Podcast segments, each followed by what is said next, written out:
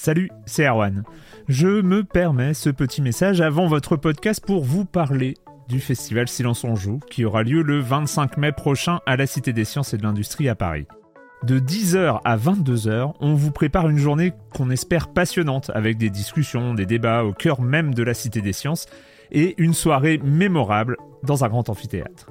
La billetterie est ouverte, le lien est dans la description des derniers épisodes et vous trouverez aussi un lien vers la programmation. C'est 20 euros pour la journée et la soirée, et si vous voulez juste passer nous voir en journée, il suffit d'une entrée classique pour la cité, c'est 13 euros tarif plein avec éventuellement des réductions.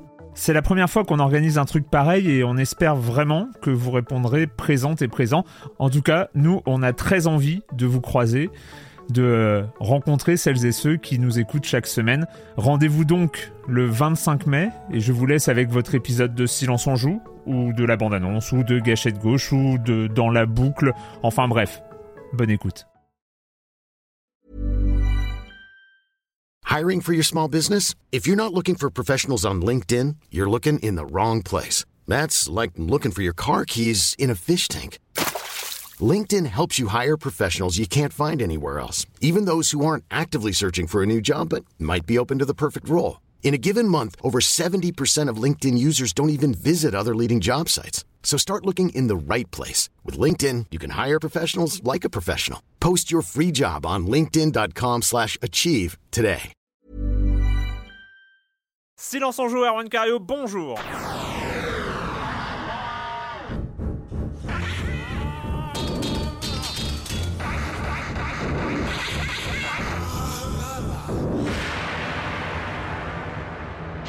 Au programme cette semaine de ce dernier numéro de cette année 2015 qui fut particulièrement agité, surtout la fin d'année, euh, parce que bon, voilà, il y a eu quand même quelques petites semaines qui ont manqué à l'appel, mais bon, hein, on est là pour la dernière.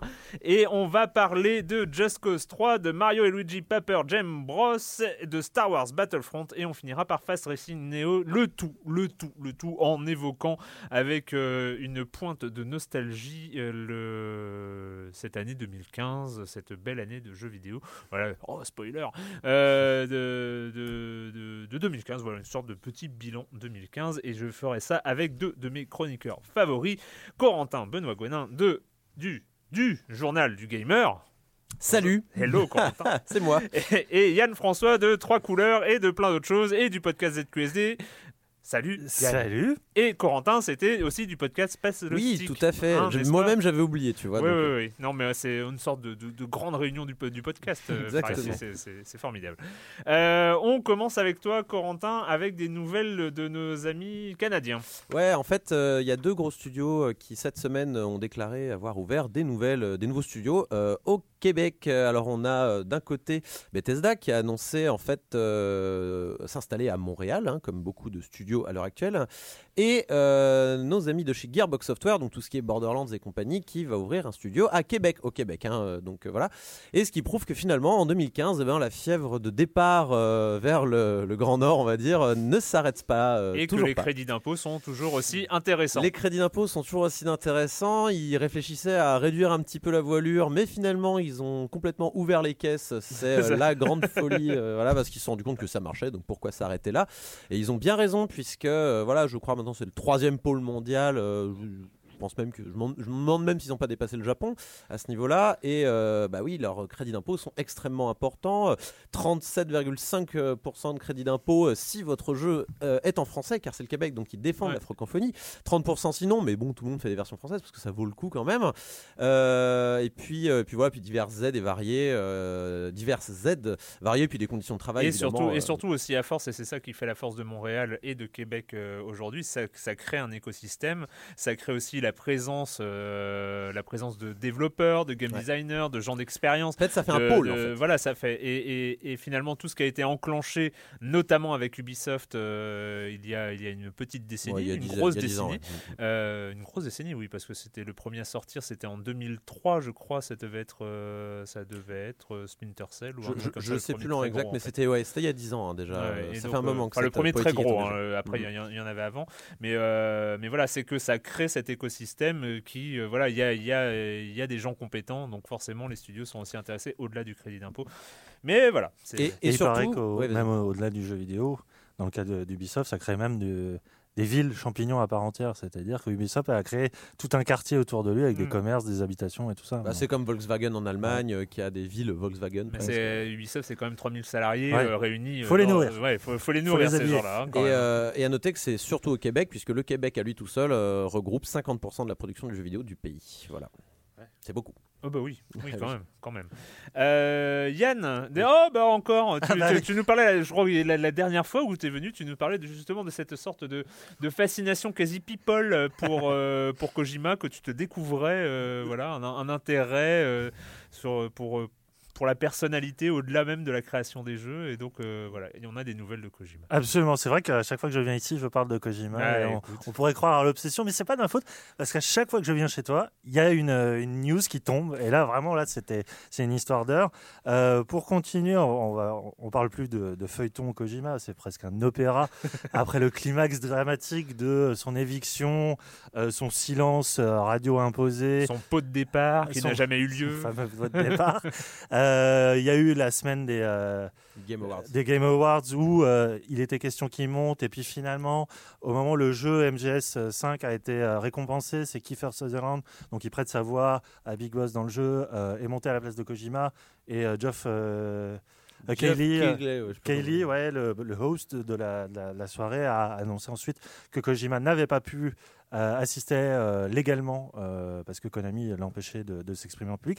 Et là, voilà, nouveau coup de théâtre et pour le coup, euh, voilà, assez positif, même si bon, c'était évident que ça se passerait. Donc c'est aujourd'hui Sony qui vient d'annoncer que Kojima rentrait dans l'écurie Sony, donc qui prêtait, qui, avait un nouveau partenariat entre euh, donc Kojima, son studio Kojima Productions, où il, il redevenait game designer principal et directeur du studio, et donc ils entamaient un nouveau projet. Bien sûr, on ne sait absolument rien, mais c'est fascinant parce que euh, déjà à la seule annonce de la, de la recréation de Kojima Mm. Productions. Et donc il y a un nouveau logo qui est sorti. Et là toute la, toute la sphère internet est partie dans les interprétations euh, parce que le logo mélange plein de dessins, on, on y devine un flingue, une tête de mort, une sorte de casque de chevalier qui me fait penser aussi à la tête des Metal Gear justement. Et il y a une sorte de de phrase en latin euh, from Homo sapiens to Homo ludens, donc de l'Homo sapiens à l'homme ludique. Et voilà, on, est, on part déjà, euh, vu que Kojima a toujours aimé les surinterprétations, Ouais. euh, notamment dans la com. voilà. Finalement, c'est bah, c'est c'est quand même très très malin de la part de Sony parce que cette année a été quand même la démonstration de la part de l'éditeur qui, non seulement au niveau du marché console, est, assez- est en, en poupe, quoi, elle va Mm. en poupe, Ouais. mais en plus a su démontrer que ce soit avec Suzuki ou euh, Fumito Ueda au dernier euh, E3 qui était euh, l'abri, le dernier abri, vu que Konami a complètement annihilé la notion d'auteur avec le départ de Kojima, que Sony pouvait être justement le refuge Ouais. pour la créativité et surtout les, les grands noms, quoi. Et Euh, avec, et avec des contrats, c'est quoi? C'est des contrats pour plusieurs jeux, c'est ça Des, des exclusivités pour. euh, alors pour dans le cas de Kojima, je ne sais pas, C'est comme pas ça que c'était stipulé, mais peut-être oui. C'est comme ça que fonctionne Sony euh, d'habitude. C'est là où c'est ce qu'ils avaient fait avec That Game Company, on Mm. s'en souvient, pour, euh, pour Journey, Flower et, et tout ça. Et voilà, c'est sans doute ce, ce genre de choses. Je pense pas qu'ils rentrent, que ce soit fait racheter par, par Non, Sony. Non, c'est ça, il- il garde son indépendance. Et ultime détail, Kojima porte la barbe, signe d'une- d'un mûrissement et d'une maturité qui Ah ouais, c'est annonce vrai, beaucoup. t'es la- vraiment people. hein. Ouais, je, Ah ouais, c'est me dégoûte un peu. Et sa là, meuf, euh, sa meuf, elle va bien ou euh, c'est Il est juste fan de Ryu, il a pris la beubare comme lui, c'est normal. Allez, le com des coms d'il y a, d'il y a, d'il y a, d'il y a- Ouais, j'ai un peu honte. D'il y a trois semaines, je crois. C'est ça, ça doit être ça. hein. Euh, nous parlions de Fallout 4 avec euh, Joël notamment. Et euh, effectivement, quand, comme, comme quand on émet un avis sur le jeu vidéo, c'est pas forcément celui des autres. Euh, Alan San qui dit un peu déçu euh, par Joël euh, sur Fallout 4. Il, n'a pas tiqué par rapport à l'ambiance de ce Fallout qui est aussi fausse que celle du 3. Fallout a perdu son âme avec le 3 et le 4. Le New Vegas est à part car il proposait de vrais choix moraux et, et était vraiment un vrai Fallout. Euh, je ne dis pas que c'est un mauvais RPG, mais c'est un mauvais Fallout, mais un bon Elder Scroll post-apocalyptique. Heureusement qu'on a eu Westland 2 ces derniers temps euh, qui lui a gardé l'âme d'un vrai bon Fallout. Qu'est-ce qui fait l'âme d'un Fallout selon Alenson Parce qu'il faut, il faut quand même aller, aller au fond des choses. Une bonne écriture, la possibilité de jouer le plus grand des enfoirés, un humour noir, la mise en avant du côté absurde de l'univers, des perks qui vous filent des malus, etc. etc. Euh, donc pour moi, Fallout 4 propose un scénario moyen, une écriture mauvaise au niveau des dialogues. Et, euh, et j'avais posé la question pourquoi Fallout 4 Parce que c'est vrai que dès qu'on, au moment où on a enregistré l'émission, il s'avérait que Fallout était déjà un énorme succès euh, par, par rapport à ses prédécesseurs. euh, et selon, euh, selon Alenson, simplement car ils ont rendu l'univers moins hardcore, moins méchant, et ils ont appliqué la recette de Skyrim dessus. Voilà pourquoi ça a marché. Non, bah. Euh, je suis tu as tiqué sur, Après- le, sur la, la descente de Fallout 4. Non, tu Oui, as- parce que pour moi, c'est c'est effectivement un jeu qui a le cul entre deux chaises, qui ne, à mon avis, ne peut pas euh, réanimer euh, l'esprit 90s des, des Fallout les premiers, parce qu'effectivement, Bethesda est dans une logique d'ouverture grand public. Et Skyrim, déjà, était une ouverture grand public par rapport à Mo- Morrowind et Oui. Oblivion. Après, euh, ouais, c'est sûr que tu fais le deuil en tant que fan. Je le faisais déjà au numéro 3. hein. Mm. Donc, à partir de là, je trouve que le 4 réussit quand même un travail d'ambiançage qui, moi, m'a vraiment pris euh, souvent au trip. Mais est-ce Euh, que cet esprit, tu le retrouves pas dans des jeux comme Westland 2 par exemple, des trucs comme ça? Westland 2, moi, j'ai trouvé ça très appréciable, c'est bien, mais il y a justement, c'est presque le côté trop verbeux qui m'a dérangé. D'accord. C'est rien à côté de Pillars of Eternity. hein, L'excès inverse, comme tu Oui, dis. oui. Mm. Mais euh, je sais pas, ils, ils ont réussi, alors qu'on connaît le, le- le post-apo de long en large et tout ça, moi, ils m'ont réussi à, à me redonner les frissons, par exemple, pendant les, les orages nucléaires. C'est un détail. hein. Ouais. Mais un orage nucléaire, quand tu te le prends sur la gueule, c'est quand même. euh, ils ont, je sais pas, c'est assez fou. Et c'est en fait en flânant et en te perdant, je trouve que il y a quand même un peu de sève comme ça narrative où tu, tu trouves des quêtes secondaires qui sont quand même hyper bien écrites. Mais c'est vrai que le scénario principal est affreux. C'est vrai. Oyoyo qui nous dit euh, merci pour la découverte de Downwell. Euh, c'est chouette, mais c'est dur. Mais Ouais. c'est chouette, mais Ah, c'est dur. Mais c'est. Et puis, euh, vous m'avez très très compris. chouette. Désolé pour, te- pour tes yeux. Mais... Et enfin, euh, Nomisis, euh, la chronique d'Erwan sur Tomb Raider m'a bien fait marrer. Elle m'a rappelé aussi tous les jeux que je voulais désespérément aimer, mais qui me sont tombés des mains après de longues heures. Dans cette oui, parce que j'expliquais que en fait, je m'étais tellement forcé à aimer Tomb Raider que je l'ai effectivement aimé pendant 10-15 heures jusqu'au moment où je me suis rendu compte que je l'aimais pas. Voilà, c'était un peu ça l'idée. Et dans, dans cette catégorie, en jeu récent, je mettrais Dragon Age 3. Après 20 heures de jeu, je réalise que je n'aime pas le scénar, les combats m'ennuient alors que j'étais en super disposition. Euh, Deus Ex euh, Human Revolution, après 10 heures de jeu, je me regardais jouer et je voyais un ado qui voulait retrouver les joies du premier épisode. Et Zelda Spirit Track, euh, Spirit Track, j'aime profondément Zelda, j'ai dû attendre de longues heures avant que mon conscient arrive à convaincre mon inconscient que ce jeu était nul à chier. Euh, la liste pas les est- meilleurs Zelda. hein. la liste est longue, mais je remarque que ce- tous ces jeux remar- euh, répondent à une même définition, des suites acclamées par la critique jeux qui voulaient sûrement aussi les aimer pour leur aura et non pour leur qualité intrinsèque. Contrairement à Spirit Tracks, après, euh, pff, moi je le trouve moins pire que Phantom Hourglass, mais c'est vrai que les Zelda sur DS dans l'ensemble étaient pas ouf. hein. Euh, Je pense qu'il y a une unanimité là-dessus de la part de la communauté. hein. Bon. Moi, moi, je sais pas, j'ai pas vraiment joué, j'ai trouvé mignon, mais euh, du coup, je, je- voilà, Mignon mais très pixelisé. Ouais, c'était. C'est de la DS. C'était de la DS. Euh, eh ben, eh ben, on va commencer. On va commencer avec, euh, avec peut-être la dernière grosse sortie de l'année, Just Cause 3.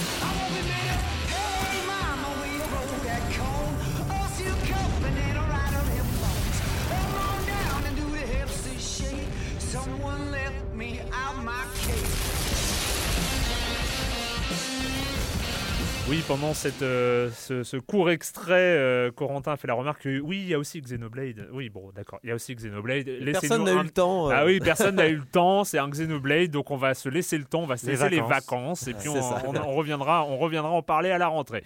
Euh, Just Cause 3, alors oui, bah, hein, il est rentré un peu, euh, il fallait en parler, euh, il fallait en parler dans ce silence on joue là, et par chance, Yann, toi tu y as joué, hum, et pas nous deux, donc en fait, euh, on va pas te laisser monologuer, vu que moi j'avais, jou- j'ai joué beaucoup aux, aux deux précédents, donc je connais un peu cet, cet univers, mais euh, est-ce que ça répond déjà à, ce, à cette promesse de, euh, de grand n'importe quoi pyrotechnique? C'est un peu ça le. Alors, oui. Oui, Euh, ce qui m'arrange, c'est que moi, je connais pas du tout. euh, je crois que j'ai joué au premier, mais quelques heures, et le 2, euh, pas vraiment. Et on m'a dit que le 2, enfin le 3 était vraiment un peu comme le 2. Mm. Donc, euh, alors, comment. c'est un peu pour ça que je me suis pas forcé non plus parce que j'avais Ouais. joué au 2 et que tout ce que j'avais vu du 3 me rappelait furieusement quand même. euh, Ouais, ouais, c'est ça. C'est que donc euh, c'est un jeu d'action euh, en open world, donc développé par Avalanche, qui est un studio, il me semble suédois, enfin nordique en tout cas. Je sais plus. En même temps, tu À dis qui- studio, euh, c'est à 50% de chance d'avoir Ouais. raison hein, en ce moment. Euh, Canadien ou. euh, à qui l'on doit aussi cette année euh, l'adaptation de Mad Max. Euh, donc voilà, Euh, c'est un jeu euh, qui nous met dans la peau d'une sorte de mercenaire qui s'appelle euh, Rico Rodriguez, euh, qui, on va dire, joue les libérateurs messianiques d'une sorte de république bananière. Voilà, régime ultra oppressif, mais on est vraiment dans une sorte de caricature de tous les régimes d'Am- d'Amérique latine. Voilà. Où bah, le seul moyen pour lui de rétablir la paix, c'est de tout faire péter. Euh, Voilà. Enfin, je veux dire, il y a pas. Le programme est assez simple et assez honnête. hein. Tu Mm. commences à dos de. C'est pas un, un C'est- F-16, mais. C'est un avion, ouais. ouais, non, c'est un avion, petit ouais. avion de Ouais. transport. ouais. Et tu dois juste, euh, avec ton lance-roquette, faire le ménage sur une île entière. Enfin, si vous avez vu le premier euh, Munitions. Expandable, c'est exactement ça. Et ouais, c'est ça. C'est, on est dans une logique de, de destruction, de, à partir d'un, univers euh, très très grand, très très coloré, euh, des objectifs très simples, c'est-à-dire que, euh, en gros, tu as des villes à libérer, donc tu as Mm. plusieurs mini-objectifs. Tu dois détruire des pancartes de propagande, des radios de propagande, tu dois faire tomber la statue du général et euh, les fa- la faire passer dans le camp des rebelles. Et tu as aussi des, des bases ennemies, on va dire, beaucoup plus blindées, que tu dois aussi capturer. Et tout ça par logique de région. Euh, je crois qu'il y en a neuf en tout, avec quelques missions de temps en temps, avec du prétexte scénaristique, euh, voilà, où euh, tu croises un peu ben, l'agent de la CIA qui est forcément corrompu, la scientifique qui est forcément folle, enfin voilà. C'est, on, est, on est clairement dans une logique pop, quoi, enfin Mm. complètement assumée, délirante, et sans aucune prétention que la- l'amusement finalement. Mm.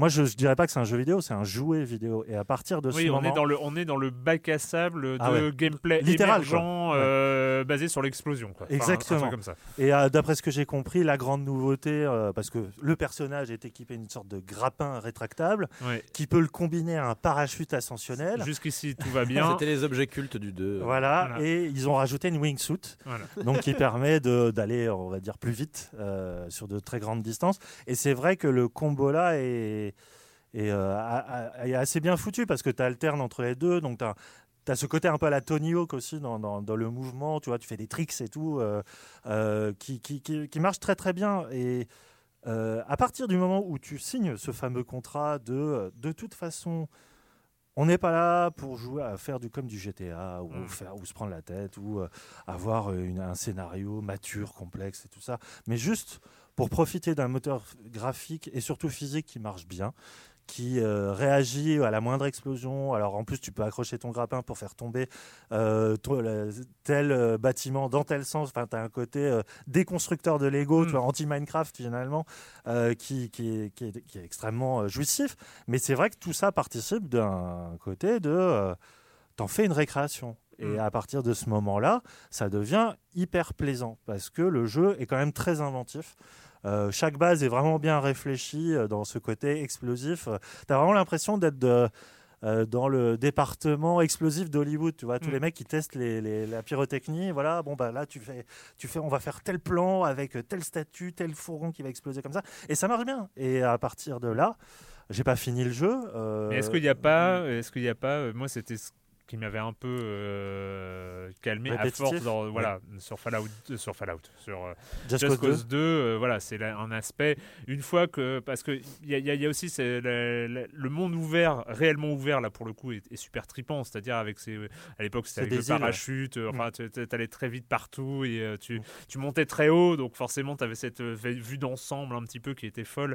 Et, mais au bout de quelques heures, quel- peut-être une dizaine d'heures ou euh, quelque chose dans le genre euh, sur, sur, sur le, le 2, enfin, voilà, il y avait un moment où euh, ça, ça, Bah, Déjà 10 heures, je trouve que. ça radotait peut-être, euh, c'était il y a longtemps, donc euh, je ne sais pas. Mais dans mon esprit, j'avais quand même, je m'étais bien- quand même bien accroché, mais euh, Je pense de toute façon c'est un type de jeu qui recherche pas nécessairement des longues sessions. Je Ah pense que c'est vraiment pour y jouer une demi-heure par-ci, une demi-heure oui, par bah, Et, euh, et, à l'instar de- finalement de la façon, à mon avis, dont, consomme, euh, dont les gens consomment GTA 5 qui a énormément de succès, mais les gens, la plupart, ils jouent sur le 9 juste pour aussi tout faire péter, prendre une voiture, faire des tricks, machin.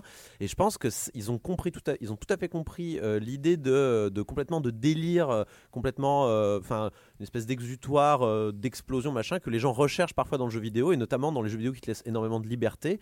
Et je pense qu'ils se sont rendus compte, bah, à la fin du 1, euh, début du 2, ils se sont dit bon, on va partir dans cette direction. Et à l'instar de séries comme Just Euh, comme euh, pardon, euh, Row, qui ont également compris qu'ils n'arriveraient pas à être un GTA-like d'aussi bonne facture que les GTA. Et ils sont partis dans leur délire à eux. Just Cause est parti dans son délire à lui. Et, euh, mais ils le font bien, à mon sens. C'est ce que tu racontais euh, de, de continuer à faire des tricks un peu comme dans un Tony Hawk. C'est exactement ce qu'ils décrivaient. J'ai pu discuter avec un ou deux euh, développeurs de chez Avalanche et ils expliquaient nous, notre objectif dans le 3, c'est vraiment de réussir à, à- à créer euh, une, une succession d'explosions, de destruction, de chaos, mais qui ne s'arrête jamais et de pousser le joueur à essayer d'être inventif pour toujours continuer dans la destruction et dans, la, dans les explosions. Donc je pense qu'à ce niveau-là, ils, ils- ils continuent dans leur recette. Je pense que c'est en, vrai, c'est un Just Cause 2.5 euh, complètement, euh, complètement magnifié. Et, euh, et je pense que, comme tu dis, tant que tu signes le contrat, euh, il Mm. peut rien t'arriver en termes de déception. Quoi. Oui, oui, et puis euh, bah, là, pour le coup, j'ai passé une dizaine d'heures. Je, je suis loin d'avoir terminé, mais c'est. Enfin, moi, je trouve le jeu appréciable dans le sens où euh, il, ne- il me donne envie de tout freiner, de freiner toute progression scénaristique, et je préfère me concentrer sur la destruction elle-même, tu vois, parce que Mm. bon, les, les missions scénarisées, en plus d'être inintéressantes, sont aussi inintéressantes au niveau gameplay. Quoi. On est- on s'amuse plus dans le côté libre. Et euh, le, le jeu a ses défauts. Il y a, il y a pas mal de bugs. euh, Il y a une maniabilité qui est parfois douteuse euh, sur certains véhicules. Euh, mais euh, bon, j'imagine que c'était aussi dans le 2, mais il y a plein de modes défis voilà, où, Mm. tu, où tu dois faire des espèces de sortes d'exploits sportifs. Et ça marche hyper bien parce que finalement, ils ont. Ça tient à quelques algorithmes. Quoi. Ils ont, ce, Mm. Cet assemblage grappin, parachute et euh, wingsuit, de toute façon, c'est vraiment une identité qui leur permet de faire euh, finalement beau- une Mais ça, variété c'est de, de, de s'être de- complètement affranchi du réalisme sur, ce- sur ces éléments-là qui, qui sont des éléments de jeu et non pas du- des éléments de contexte réalistique. euh, de toute façon, d'un point de vue physique, c'est aberrant ce qui se passe dans ce jeu. Ouais. Euh, je veux dire, si jamais le grappin avait vraiment cette puissance, le mec il aurait le bras arraché 14 fois, le parachute qui t'élève dans les airs, on ne sait pas par quelle magie. Enfin voilà quoi. Et tu vois, tu parlais de Saints Row. Enfin, moi, je. Saints Row, j'ai jamais pu apprécier ce jeu-là parce que je trouve que c'était trop facile de, de se la jouer euh, euh, juste euh, parodie de, de trucs. Et derrière, pour moi, il n'y avait pas de gameplay. Là, c'est, c'est l'exact contraire, en Mm. fait. C'est que c'est un jeu qui est sans prétention, mais qui a au moins cette honnêteté de proposer du gameplay, mais que du gameplay. C'est comme du jeu d'arcade, une borne d'arcade finalement. Tu y vas, tu, tu passes une heure, comme tu as dit, Corentin, et puis voilà. ce que Après, est-ce qu'on dépense 60, 70 euros pour ça? Euh, je, je serais mal placé pour en parler. Surtout, Mais quand vu- il sera soldé, je pense que c'est un bon, un bon investissement. Surtout vu le contexte technique dans lequel il est sorti, il y a eu énormément de problèmes sur euh, notamment carte AMD sur PC, il y a eu oui. beaucoup de problèmes sur Xbox. Ouais, la version mal- PS4 est plutôt clean, mais pas dingue non plus en termes point de vue du framerate. Ouais, il n'est pas optimisé, c'est vrai. C'est un nouvel exemple après Batman, après d'autres jeux, de, de jeux finalement. euh, Le jeu dont- Warner, pourri, enfin, Ouais, qui voilà, sortent euh, sur c'est ça. PC de manière pourrie. Euh, Mortal Kombat, c'était la même chose. Et je pense Mad que Max c'est, je pense qu'on va, c'est, on est en plein dans une série de jeux où on va être très déçu d'un point de vue technique. euh, il faudra attendre des patchs euh, vitam aeternam. Ils ont En annoncé. même temps, que- l'intérêt des. Just Cause, ce fut le cas pour le premier et le 2, c'est que c'est. Ils ont la particularité, en tout cas très très très singulière dans, dans le jeu vidéo moderne, d'avoir une durée de vie assez énorme pour des jeux de ce genre. euh, C'est-à-dire que euh, on voit encore, enfin, on a vu pendant des années des gens continuer à jouer à Just Cause 2. Ils ont, je crois que c'était des amateurs, enfin, c'était la communauté qui avait créé des moteurs multi euh, pour faire du, euh, insérer du multi dans, dans Just Cause 2. Enfin, voilà, c'est quand même des jeux qui ont, c'est presque des jeux Nintendo, quoi, dans, dans- dans ce- Ouais, ouais, dans c'est cette catégorie-là. Dans la, dans la catégorie explosion, oui, oui. C'est ça. Avant, de, avant de passer à Mario et Luigi Paper Jam Bros, euh, en cette, euh, ce- cette, petite, euh, cette petite rétrospective 2015. Et, euh, et avec une question, on en a un peu parlé en, en un- avant, avant l'enregistrement, mais c'est pas grave. Est-ce qu'on va se souvenir, d'après vous, de cette année 2015 C'est. Ouais, dans les... Je pense déjà, déjà, le truc, c'est qu'on se rend compte aussi qu'on n'a pas de mémoire. hein, parce que si je vous dis, est-ce qu'on se... est que vous vous souvenez de l'année 2012 c'est un peu compliqué. Euh, parce que le jeu vidéo n'a pas. ouais, ouais, ouais, 2012, c'était pas le lancement de la Wii U par hasard? Si, c'était le lancement de la Wii U, donc si, je m'en rappelle un petit peu quand Il y même. avait XCOM aussi. Qui était sorti. Je crois. c'est ça, on a, on a un truc. euh, L'année d'après, il y avait Tomb à, Raider. à la, à fin de 2012. l'année, on est en train, à chaque fois en train de se dire c'était une année formidable. Il y a ça, ça, ça, ça, ça. Mais Un an plus tard, on- il y a un titre qui revient. Euh, Moi, c'est ce que j'ai remarqué en cette fin d'année 2015, c'est que chaque année, en général, on est en mode quelle bonne année du jeu vidéo dans les différents podcasts, dans les différentes publications. Et là, cette année, j'ai l'impression que c'est quand même plus plus frais. hein. On n'est on n'est pas on n'est pas ébahi par cette année. Il y a eu quelques petites déceptions quand même. Enfin, en tout cas, Fallout c'était plutôt mitigé par rapport à, à ce qu'on en attendait. Le jeu est le jeu est très certainement bon. Je peux pas me, me- me positionner sur cette question. J'y ai pas joué. Mais il y a eu pas mal de déceptions. Battlefront c'est pareil. C'était un peu mitigé. C'était le le ouais c'est beau mais c'est un peu creux. euh, euh, voilà. Donc c'est pas mal de, de jeux dont on attendait beaucoup et qui finalement nous ont un petit peu euh, déçus. Je suis pas trop d'accord. Ah. J'avoue avoir eu du beaucoup, débat. Beaucoup, beaucoup de mal à départager mes trois premiers, tellement je les trouvais exceptionnels. Et j'ai jamais, enfin, euh, 2014, je me souviens même pas de mon numéro 1. là, euh, y a, pour moi, il y a eu trois jeux majeurs au moins cette année. Euh, après, on va les, on va les citer après si tu veux, mais, euh, Non, mais tu peux, tu peux y aller. Hein, on- je trouve tu que te répéteras à la fin, c'est tout. Déjà en tant que fan de Kojima, euh, c'est- tellement logique pour moi que, que le Suspense. MGS. Et en plus, le MGS, tu vois, c'est un jeu que j'ai. Sur le moment, je l'ai fait dans des conditions de test un peu, un peu euh, drastiques et j'avais eu du mal à, à m'émouvoir, mais c'est en le refaisant et en me rendant compte que c'était une œuvre mais, mais décidément majeure, au-delà de l'aspect euh, du scandale de Konami, c'est une Ouais. œuvre décidément testamentaire de tout ce qu'a fait Kojima sur euh, ces deux dernières décennies. Euh, je trouve que The Witcher est ce qui a apporté le RPG narratif à un degré vraiment, vraiment de, de- ouais, de maîtrise euh, assez, euh, assez génial, même si le jeu m'a un peu déçu sur le, sur les- le dernier quart. Et Bloodborne. Enfin, Bloodborne, moi, Mm. c'est enfin, déjà de, de- tout jeu From Software euh, me, me renverse, mais alors celui-là était juste, euh, voilà, c'est un, Mais je pense que tu un jeu de la décennie pour je moi. pense que tu pointes avec ces trois jeux, puisque c'est ton top 3 de ce que j'ai compris. Euh, tout à- moi, je suis plutôt d'accord avec ce top 3 là. The Witcher, plutôt incontesté dans l'ensemble. Metal Gear, contesté, mais vraiment à la marge. Les fans hardcore de, de Metal Gear qui euh, voilà, s'attendaient à un 4, p- un- comme, comme le 4, à base de cinématiques, de révélations, méta et compagnie. Mais bon, ça, je pense que les gens, au bout d'un moment, avaient aussi envie d'un.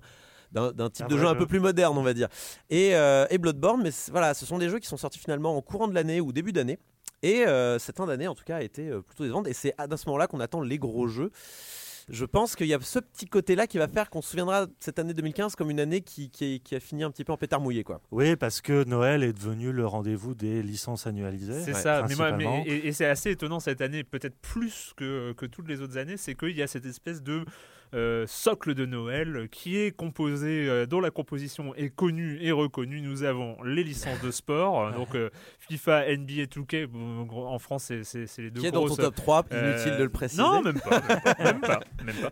Euh, même si je joue beaucoup, mais bon, c'est pas grave. Euh, mais euh, qui, qui, qui ouvre le bal. Après, tu as la série des deux FPS, euh, DICE euh, et, euh, et Acti, euh, donc euh, Call of Duty et cette année Star Wars Battlefront. Donc là, on est encore dans le package de Noël. On rajoute avec ça une petite couche d'Assassin's Creed qui fait aussi partie du grand package de Noël.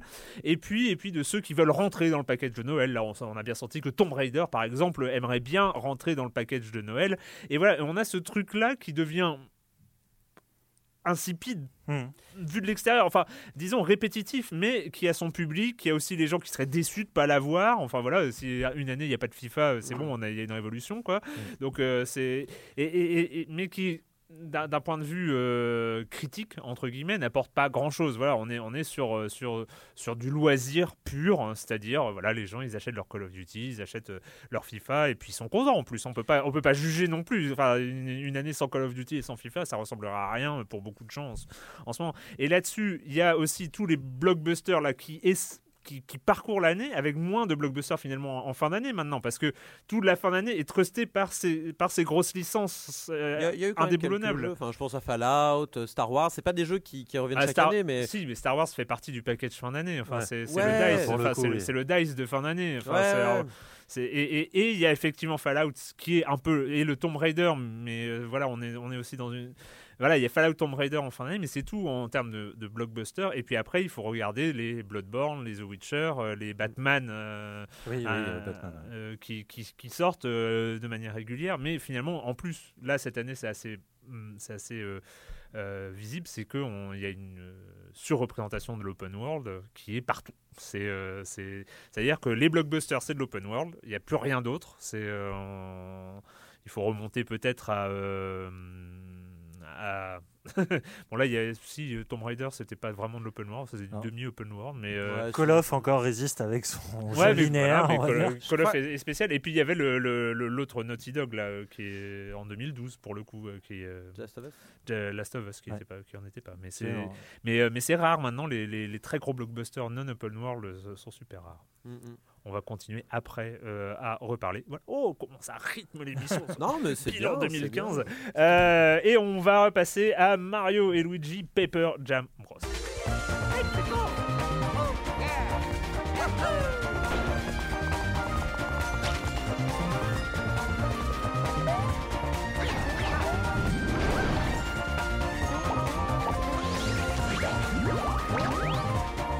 ne sais pas, j'ai pas fait le, co- le décompte des, des RPG euh, Mario et Luigi. Je ne Cinq. sais- Cinq, c'est le, le cinquième. C'est le cinquième Mario Luigi. Il y a eu d'autres euh, RPG euh, Mario, mais J'en ai fini deux quand même, pas celui-là, mais j'en ai fini. De deux. la saga Mario Luigi, c'est le cinquième. Et ils sont bien. Moi j'aime bien. l'ensemble, ils sont bien. Ouais, ouais, C'est une qualité assez constante. Et donc là, pour la première fois, euh, nous avons un troisième euh, participant qui est un autre Mario, qui est Paper Mario qui Oui. débarque. Et euh, qu'est-ce que tu en as pensé, toi qui l'as fait en long, en large et en travers? Alors en long, en large, en travers, peut-être pas, d'autant qu'une feuille de papier, c'est pas très large, mais euh, je l'ai fait en long en tout cas. Oh.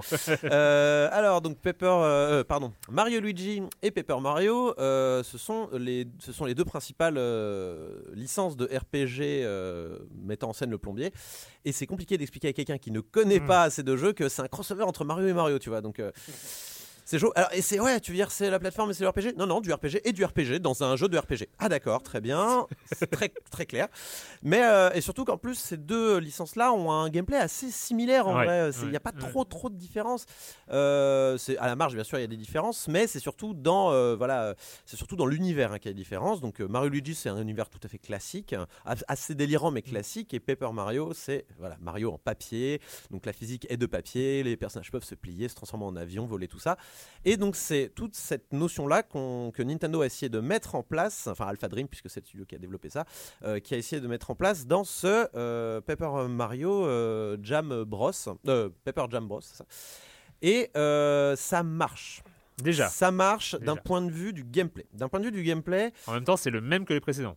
C'est ça? Alors oui et Non. non. C'est-à-dire qu'en fait, euh, l'arrivée du papier a apporté euh, des petits changements, des petits tweaks en fait dans le système de combat qui était, donc je le rappelle, du tour par tour dynamique. Donc en fait, euh, Rythmé. Il fallait appuyer au- euh, sur le bouton au bon moment pour attaquer pour parer. C'est un mélange en fait entre du RPG, de la plateforme. Ouais. euh, parce qu'en fait, euh, techniquement, il est possible de ne pas prendre un seul dégât de tout le jeu si vous parvenez à, esquiver chacune des attaques qu'on vous assène. Euh, parce qu'en fait, au, au moment où les ennemis attaquent, Mario et Luigi, vous les contrôlez. Parce qu'en fait, chaque personnage est attribué un bouton. A, c'est Mario. B, c'est Luigi. Y, c'est Paper, Mario. Et euh, en fait, au moment où on vous lance une carapace, par exemple, et ben, si vous, eh ben, vous pouvez appuyer sur A et éviter la carapace, voire même retomber dessus, la renvoyer sur un autre ennemi qui n'a pas attaqué et qui va se prendre des dégâts en bonus de riposte. Donc ça, c'est ce qui fait le charme du système euh, habituel, on va dire classique, Mm. des euh, Mario et Luigi. L'arrivée de Paper Mario, ça change quoi? Euh, C'est un personnage qui arrive avec des stats toutes nazes. Euh, à part peut-être en vitesse, mais bon, la vitesse, euh, des fois, t'attaques juste en premier, donc c'est pas, pas dingue. Là où Mario d'habitude c'est l'attaque, Luigi c'est plutôt la défense. euh, là, Paper Mario, il arrive et il a pas grand-chose pour lui, le pauvre. Sauf que il peut se copier et faire en fait une liasse de lui-même. Donc il peut, il peut, voilà, au début du jeu, on peut être jusqu'à 6 fois Paper Mario, donc on a une espèce de liasse. Évidemment, quand on est 6 fois Paper Mario, et ben euh, quand on saute, et ben on saute 1, 2, 3, 4, 5, 6 fois et on peut faire autant de dégâts, voire plus, euh, qu'un Mario euh, ou un Luigi qui attaquerait de lui-même.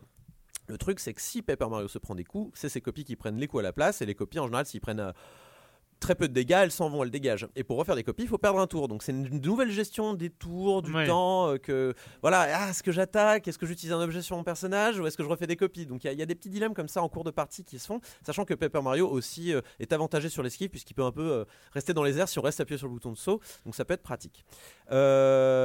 Les ennemis également ont cette capacité à être en liasse. Ils peuvent pas se copier évidemment, enfin ça dépend des ennemis, mais grosso modo, si vous avez un ennemi qui arrive en liasse et que vous lui mettez une grosse start à 100 PV dans la gueule, et ben euh, bah, c'est la première copie qu'il va prendre et c'est pas très intéressant. Alors que si vous en mettez 5 à 20, et ben vous allez virer euh, peut-être 3 copies et c'est plus intéressant. Et donc euh, voilà, il y a toute une notion comme ça. Pareil, le papier euh, craint le feu, euh, ce genre de choses. Le papier peut se froisser, donc ça les paralyse un tour. Enfin, ce genre de tout ce genre de petits détails qui font que euh, ce Mario Luigi, d'un point de vue du, euh, Du combat, système de combat, ouais. s'est enrichi par l'arrivée de Paper Mario. Euh, ils ont même fait un petit système tout à fait sympa de, de cartes à jouer qu'on a sur l'écran inférieur et qu'on peut jouer. Ça ne prend pas de temps dans le déroulement d'un tour et ça permet d'avoir un bonus, euh, voilà, des points de machin, euh, des points de vie, des, des, des- bon, euh, il y a même des petites cartes de pari. Tiens, si vous tuez tous les ennemis sur ce tour-là, vous gagnez deux fois plus d'expérience, deux fois plus de pièces. Ça c'est bien et ça rajoute encore plus de, de- richesse au système de combat. Maintenant, ce, ce qu'on attend d'un Mario Luigi, c'est aussi une histoire complètement débile, des dialogues très bien écrits, des musiques sympas. Et au niveau des dialogues bien écrits et des musiques sympas, on a plutôt le contrat rempli, même si je trouve les musiques un peu moins mémorables que dans euh, Dream euh, Team Bros, euh, le précédent opus. Pour l'histoire, là, c'est un, peu, un peu plus dommage, on va dire, parce que c'est vrai que Paper Mario arrive, euh, arrive dans, dans le monde, euh, mais c'est un peu tout. C'est-à-dire qu'évidemment, il y a des ennemis en papier qui arrivent, des décors en papier qui arrivent. Mais c'est vrai que dans Mario Luigi, on a l'habitude de se déplacer entre deux mondes ou en- dans des mondes alternatifs et tout ça. Par exemple, euh, dans Dream Team Bros, on se baladait dans les rêves de Luigi. Donc c'était un peu fou. Euh, dans euh, Inside Bowser Inside Story, on se baladait dans le ventre de Bowser. C'était un peu fou aussi. Ouais, ah, il était bien celui-là. Ouais, il était bien. Ah, j'aimais bien. Ouais, ouais bah, c'est le seul que j'ai pas fait, faudrait que je, faudrait que je le fasse d'ailleurs. Euh, et là, moi, moi, quand j'ai commencé à jouer, je me dis, ah, j'ai hâte d'aller dans le monde de papier, tu vois, pour, euh, Ouais. pour me balader dans, dans le monde de papier. Bah, c'est- pas un spoil, ça n'arrive jamais. On, ne- on reste dans le monde tout à fait classique de Mario et Luigi. Il y a un manque de folie assez net dans l'univers. Euh, c'est toujours très drôle, l'histoire est un peu plate. Voilà, on voit, euh, Bowser a capturé la princesse et tout. Enfin, les princesses, puisqu'il y a une princesse de papier et une princesse normale. Alors, il y a toujours des gags sympas et tout, mais on attend le moment où ça décolle et ça décolle pas vraiment. Et, Et euh, la relation entre Mario et Paper Mario Parce que moi, je trouve ça quand même hyper bizarre, en fait. Moi, ça me, ça me met mal à l'aise, en fait. Pour tout te dire, ça me met mal à l'aise d'avoir comme ça... De... Parce que c'est les mêmes. Enfin, bon, moi, j'ai jamais supposé que Paper Mario était différent de Mario. C'est une sorte de- c'est le même, Mais maintenant, c'est canon, c'est expliqué, tu vois. En fait, Paper Mario, ça se passe dans un livre dans le monde de, de, de- de Mario Luigi. compliqué. C'est, euh, mais il y a une timeline qui va être sortie par Miyamoto bientôt, il n'y a pas de problème. non, non, mais Ils vont confier ça à Kojima. exactement. Il faudrait. Donc, euh, en résumé, euh, je pense que tous les, tous les habitués de Mario Luigi et Pepper Jam vont, vont apprécier évidemment, parce que c'est pas, pas déplaisant de jouer à, Mario Luigi Pepper Jam Bros, mais euh, ils vont, ça va jamais vraiment décoller, donc ça va être un peu. euh, un peu dommage quoi, c'est qualitatif, c'est léché, c'est soigné, c'est plutôt joli hein, pour de la 3DS, faut le dire. C'est de moitié décor en 3D, moitié sprite ultra euh, détaillé avec des expressions incroyables euh, qui permettent des gags visuels euh, très rigolos. Mais euh, à mon sens, c'est pas à la hauteur d'un- d'un d'un Bowser Inside Story ou du, du tout premier qui reste, à mon sens, le meilleur. Mais j'ai pas encore fait le 3, donc peut-être que ça peut être bouleversé. Voilà, donc à faire si jamais euh, vous n'avez jamais mis la main sur un Mario Luigi, ou peut-être, pourquoi pas. T'avais, t'avais, tu y as joué un petit peu, toi, Yann? J'ai joué vraiment euh, très brièvement. euh, quand tu parlais de l'opposition entre Super, euh, Paper Mario et Super Mario, elle se joue pas chez eux, mais euh, le jeu joue euh, justement des différences entre un buzzer de papier et un buzzer normal qui se disputent un peu la, Ouais. la suprématie. Hmm. Je crois qu'il y a aussi les princesses. euh, Les princesses savoir s'entendent qui, qui bien. sera la plus euh, belle ou qui sera la, la, Non, la les plus magnanime. Les princesses s'entendent bien dans l'ensemble, les ennemis se disputent, sauf Bowser Junior et Bowser Junior de papier qui s'entendent très bien, ils sont très copains.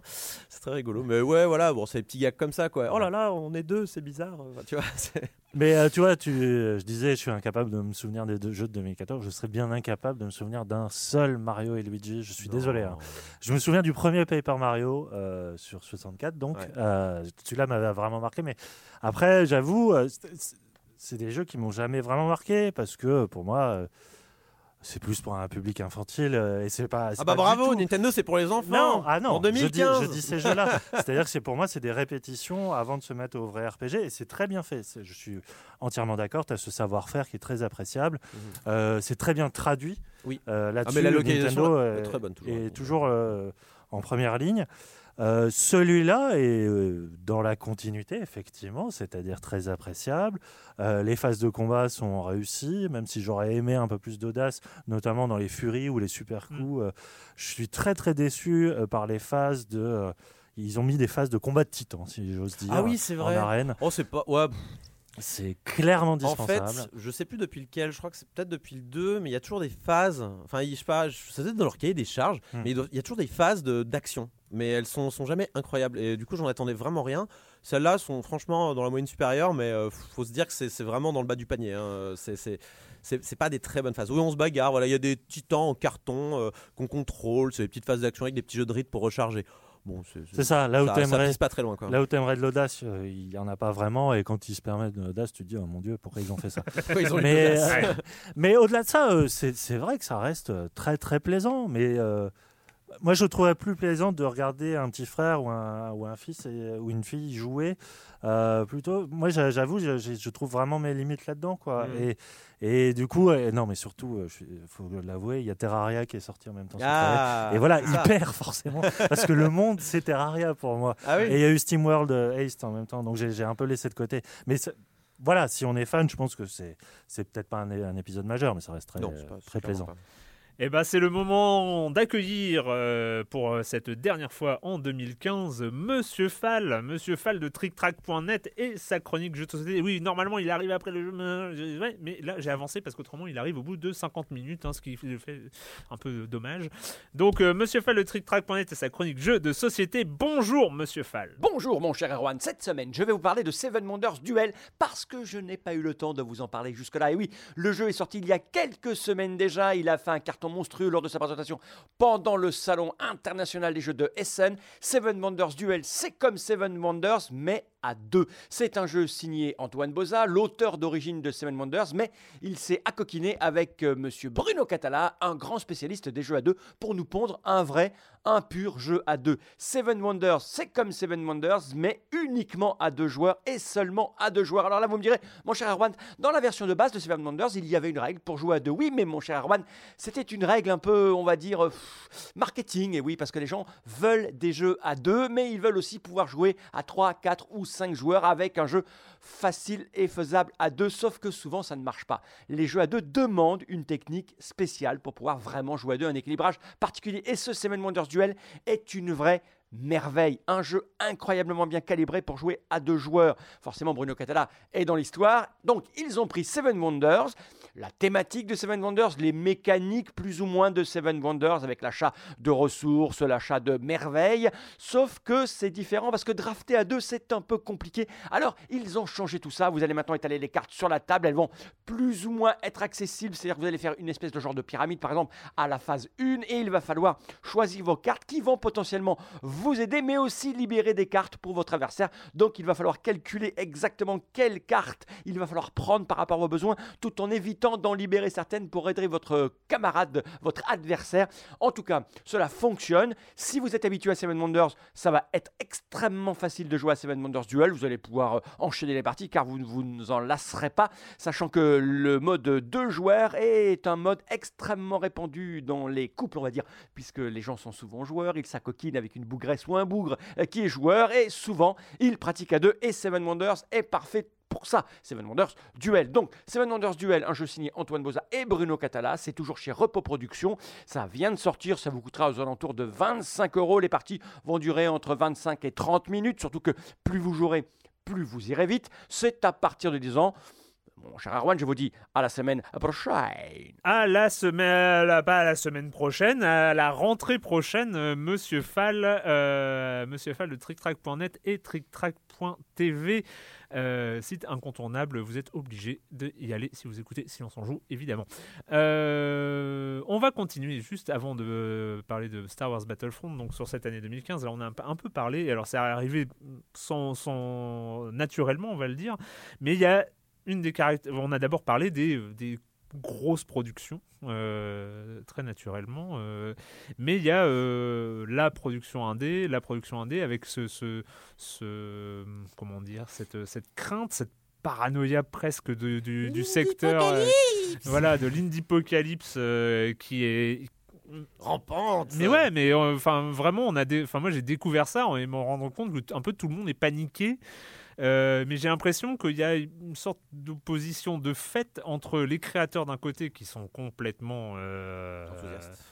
bah, Non, qui, non mais qui ont un gros problème parce que c'est Ouais. compliqué pour eux de se faire euh, repérer dans la masse des titres qui sortent et les joueurs qui eux euh, sont aux anges parce que alors sé- sérieusement on est euh, à un chef-d'œuvre euh, ou deux chefs-d'œuvre par mois en ce moment enfin c'est euh, c'est un truc qui est assez dingo c'est un truc qui est jamais arrivé de l'histoire du jeu vidéo enfin euh, je sais pas si vous êtes d'accord mais moi pour le coup euh, en- en- dans des, des productions enfin c'est- ça alors je dis chef-d'œuvre mais de, de jeux hyper marquants hein. ça peut être Big Pharma ça peut être Mini Metro euh, ça peut être enfin euh, euh, Ouais, voilà, tous Bah, tous les jeux qui sortent. Ça. Story. euh, Hmm. Des- des- après, euh, je trouve que niveau production indé, des jeux vraiment qui ont marqué d'une pierre, tels euh, Binding of Isaac ou, euh, ouais, ou y, il y a eu Undertale, mais c'est un peu tout, hein, qui ont vraiment marqué la communauté indé. Enfin, qui ont, qui ont vraiment marqué fort. hein. Je veux dire, euh, il y, a- il y a eu vraiment des jeux par le passé qui ont. Hotline Miami, pareil, ça a vraiment marqué très très Là, très t'as fort. eu le 2 cette année. entre Oui, autres. mais il est moins bon. Non, oui. Ah non, ah si, ah non. si, si, si, il est complètement Enfin. moins bon. Ah, le level design, le level design, c'est Ah, ni fait ni à refaire. Non, mais battez-vous. Mais non, on n'est pas, là-dessus. Ah, mais non, euh, alors. on est, on est. Alors après, il y a le jeu indé, le jeu indé. Après, si tu parles de cette, de, de, de cette, euh, de ce jeu indé euh, très euh, rétro, retour aux sources, euh, etc. Enfin, euh, sur sur des mécaniques euh, connues qui sont améliorées, twistées un peu avec euh, euh, comme comme comme les jeux dont tu parlais, que ce soit Bread ou que ce soit, enfin voilà, qui qui sont des trucs assez auto-référencés sur le jeu vidéo, mais après des, des- des choses comme Her Story, je suis désolé, Her Story c'est c'est un truc qui est fou. Enfin, Ouais, euh, je suis c'est- d'accord, c'est c'est un truc qui, enfin moi je m'en souviendrai autant que euh, suis- les Binding of Isaac. Enfin c'est c'est quelque chose qui a- est à ce niveau-là Je et suis- puis. Je euh, suis assez d'accord, mais c'est euh, alors d'un point de vue qualitatif, je, je suis un peu plus d'accord avec toi. En fait, c'est simplement qu'est-ce qu'on va en retenir? Et c'est vrai qu'Her Story, euh, je pense qu'il y a beaucoup de gens qui sont passés à côté malgré tout. Il a pas fait autant de bruit qu'il aurait dû en faire, et je trouve ça, a quand même dommage. été un sacré succès. Ouais. Oui, Bon, oui, il, a, il a- après, et il a été il s'est récompensé vendu qu'à Game 5 Awards. euros, hein, donc euh, Et il, a, et il a été récompensé Game Il a- Awards. Aussi, il y a Crypt of the Necrodancer. Ouais. hein, Oui, c'est, ouais, ça, c'est vrai. Super. Enfin voilà, il y a, il y a- il y a des choses. Enfin, Après, il y a tous ceux dont, dont Ah. même nous on ne sait pas, on ne connaît pas leur existence. Après, les pauvres, qui sont sans doute peut-être très bien, mais voilà, c'est, c'est aussi le gros souci. quoi. Après, il y a le problème de Crypt of the Necrodancer ou Broforce qui sont en early access depuis tellement de temps qu'on se demande euh, s'ils n'étaient pas sortis il y a deux ans. Ouais, euh, Prison Architect aussi. Ouais, c'est aussi le problème. Mais c'est- pas grave, parce que d'un point de vue de la production, si ça permet de faire des jeux bien, complets, euh, réussis, euh, équilibrés, tout ça, moi je suis entièrement d'accord avec ça.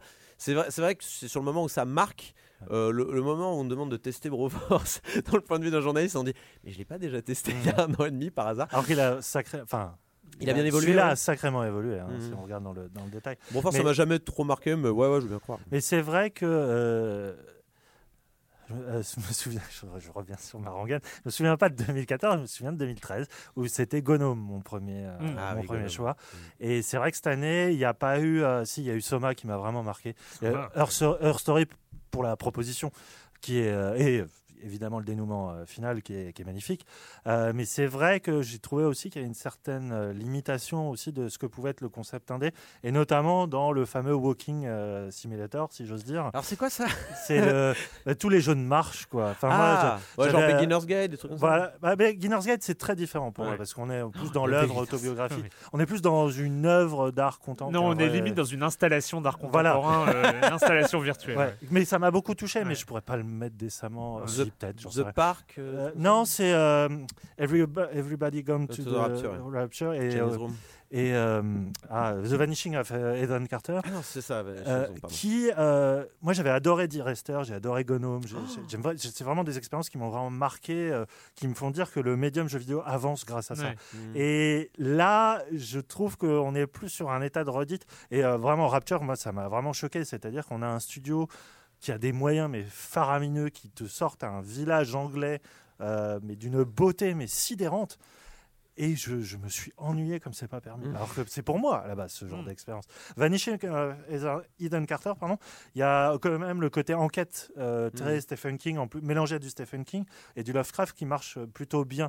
Mais on est quand même dans un état de. euh, Ouais, les gars, vous avez de la contemplation, on va vous servir de la contemplation avec des beaux cailloux, avec un, un Unreal 4 euh, ou- Ouais. et qui, est, qui est sublime. Mais je trouve qu'on arrive à une sorte de limitation aussi de, de ce que peut être l'opportunisme indé, euh, des fois, Ouais. où on sent qu'on on marche sur une formule, ah, ça a marqué une génération, bon, bah, on va resservir la même Ouais, chose. mais c'est- et là, tu parles d'un truc intéressant, c'est il y a euh, le jeu indépendant en tant que structure, que voilà, un, un studio qui sort son jeu dire- en- directement sur Steam euh, sans passer par un éditeur est factuellement un jeu indépendant, et il y a le jeu indépendant en tant que code, en Ouais. tant que euh, presque que genre, enfin un genre jeu indépendant qui euh, euh, va regrouper euh, les les, les, les Binding of Isaac, des Binding of Isaac jusqu'à euh, jusqu'à enfin voilà, pour, pour prendre ceux qui ont les, un peu les, les- les fondateurs, et qui ont un certain nombre de codes, et voilà, où il y, a- y pas je mal d'opportunisme de gens qui vont rentrer dans, cette Je catégorie. pense qu'on peut voir plusieurs familles aussi. Euh, là, tu parlais de, de- Je suis d'accord qu'il y a ces simulateurs de marche, euh, voilà, dont tu parlais, mais je pense qu'il y y en a, il y en a quelques-uns et il y en a des bons hein, dans l'ensemble. Alors, je suis moins d'accord pour dire Rester que moi, je, je trouvais déjà qu'il montrait les limites, tu vois. Euh, par contre, j'ai adoré euh, Gnome. mais bon. Yann Euh, vient de lever les yeux au ciel. Ah, mais on, est, on, est- on va plus, on va plus Je être prêche tout seul. dans on va, on va, on va plus être copains euh, à partir de cette émission. Mais euh, puis il y a aussi les, évidemment les indés pixels, hein, il y en a beaucoup, mais en même temps, il faut voir aussi l'aspect pratique de la chose. Bah, les pixels, euh, ça demande peu de ressources, c'est plus facile à faire euh, Ouais. que d'autres types de choses. Et euh, puis les gens aiment bien ça, donc voilà, ça, ça, ça- ça accumule plusieurs bons points. Qui, moi, ça me dérange pas d'avoir du pixel en ce qui me concerne. Puis c'est vrai, tu parlais de l'indicalypse, pardon. L'indipocalypse. L'indipocalypse et la, la difficulté de visibilité pour effectivement une masse de jeux euh, très méritants peut-être, euh, mais que même la, la- la presse a du mal à un peu de suivre euh, Mm. parce que parce que déjà le système de Steam de mise en avant est quand même assez com- complexe, mais il y a aussi on a l'impression maintenant que le jeu indé, et Devolver pour moi est un exemple vraiment marquant, a besoin quand même d'un- ne serait-ce qu'un minimum d'éditeurs pour justement lui offrir une vie. Ou un label, enfin voilà, Voilà. label Devolver. Exactement, c'est- ouais. l'étiquette, c'est l'écurie quoi. Et C'est ce qui va se passer, je pense, et que ça soit Devolver ou des plugins digital, euh, Ouais. toutes ces boîtes en fait qui repèrent les jeux indépendants et qui leur disent n'y allez pas tout seul. Vous allez vous, même si votre jeu est excellent, vous, vous avez quand même une chance de vous planter. Prenez pas le- ce risque-là et venez euh, sur notre Ouais. coupe. On va vous faire votre com, on va, euh, on va commercialiser votre jeu. Je pense que en fait, on va une des conséquences de cette indie-apocalypse entre guillemets, ça va être ce regroupement euh, euh, des indés entre eux euh, sous des, ouais, sous des écuries. C'est ce peu. que fait euh, aussi, même si c'est, on est loin de la production indé, pourtant c'est des jeux indés, c'est euh, Focus. Euh, Focus qui produit, on va dire, des double A, pas des triples. Ouais, voilà. Mais euh, en tout cas, son dirigeant se targue de, de, de Cédric, jouer le, Oui, voilà. Ils ont- jouer l'éditeur, mais pas l'éditeur au sens de, de celui qui met des contraintes et qui, qui, qui signe le chèque, mais au contraire Ouais.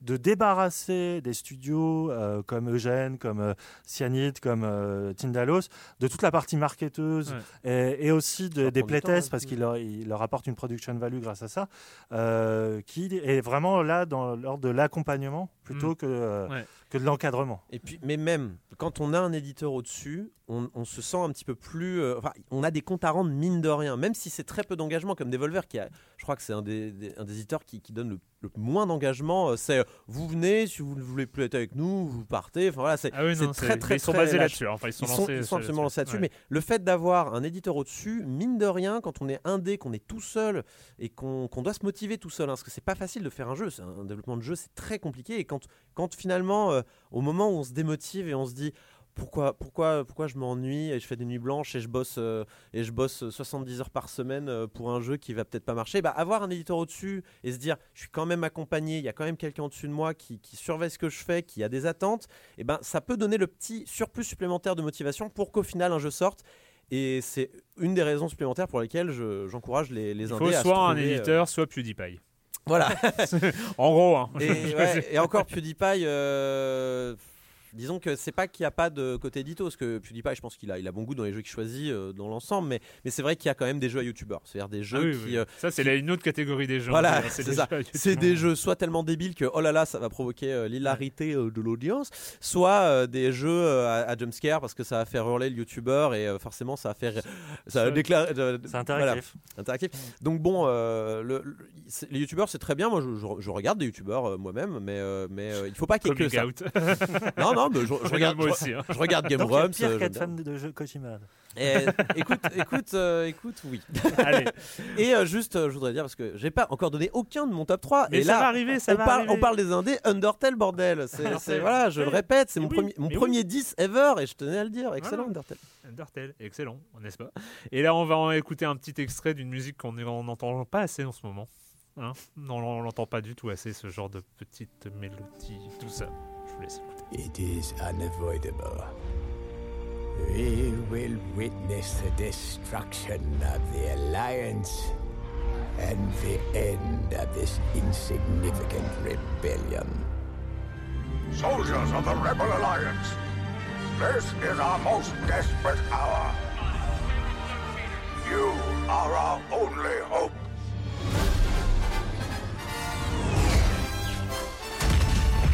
Focus your attack on the walker.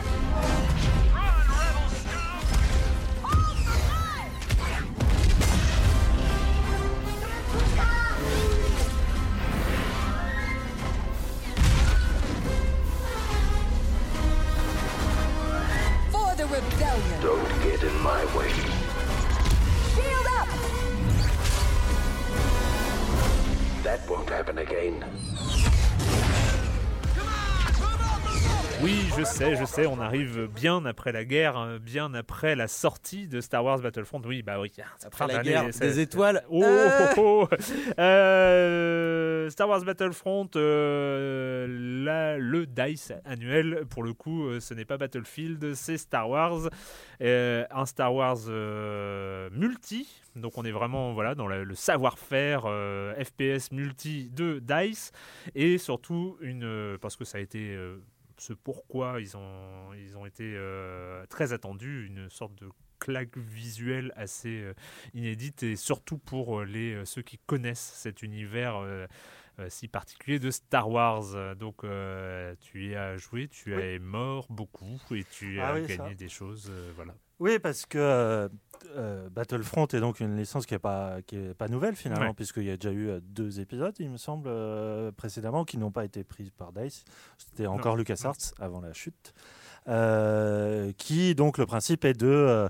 De mettre en scène des, euh, les batailles un peu euh, célèbres euh, du film. Donc il y en a un dédié à la première trilogie, l'autre à la deuxième. Et donc là, Battlefront revient vraiment aux anciens, donc avec cette espèce de fantasme de reproduire, mais là de façon complètement XXL, Mm. c'est-à-dire ce qu'ils ont fait avec Battlefield, des batailles à 64 joueurs euh, autour des, euh, des décorums euh, emblématiques, donc que ce soit Hoth, la planète des neiges, Tatooine dans le désert, euh, Jakku qui vient de sortir, La planète euh, des Ewoks, la Endor, ouais. Endor, ouais, voilà. Et c'est à peu près tout. Il Ouais. y a la planète de lave dont j'ai oublié le, le nom, mais voilà, c'est très peu de- d'environnement. Après, selon les modes, parce que je crois qu'il y en a plus d'une dizaine, les cartes sont découpées différemment, euh, de même que le level design. Et euh, c'est vraiment. Alors, là aussi, c'est le, le- le- le problème de comment aborder le jeu se pose, comme euh, Mhm. Just Cause 3. C'est-à-dire que tu as le, le mec qui est un peu fan de Battlefield, donc du multi massif, mais surtout très tactique et surtout stratégique, parce que c'est vraiment des, des stratégies collectives de, de- de masse hein, qui peuvent se créer avec euh, ce genre de- d'expérience. Et le fan de, Star Wars qui n'est là que pour Retrouver les décors. le fan service, Ouais. exactement, mais à une échelle euh, effectivement euh, spectaculaire, par la, apportée par la technique et notamment le moteur Frostbite, Frostbite 3, pardon, euh, qui a été inauguré avec Battlefield 4, si Ouais. je ne dis pas de bêtises.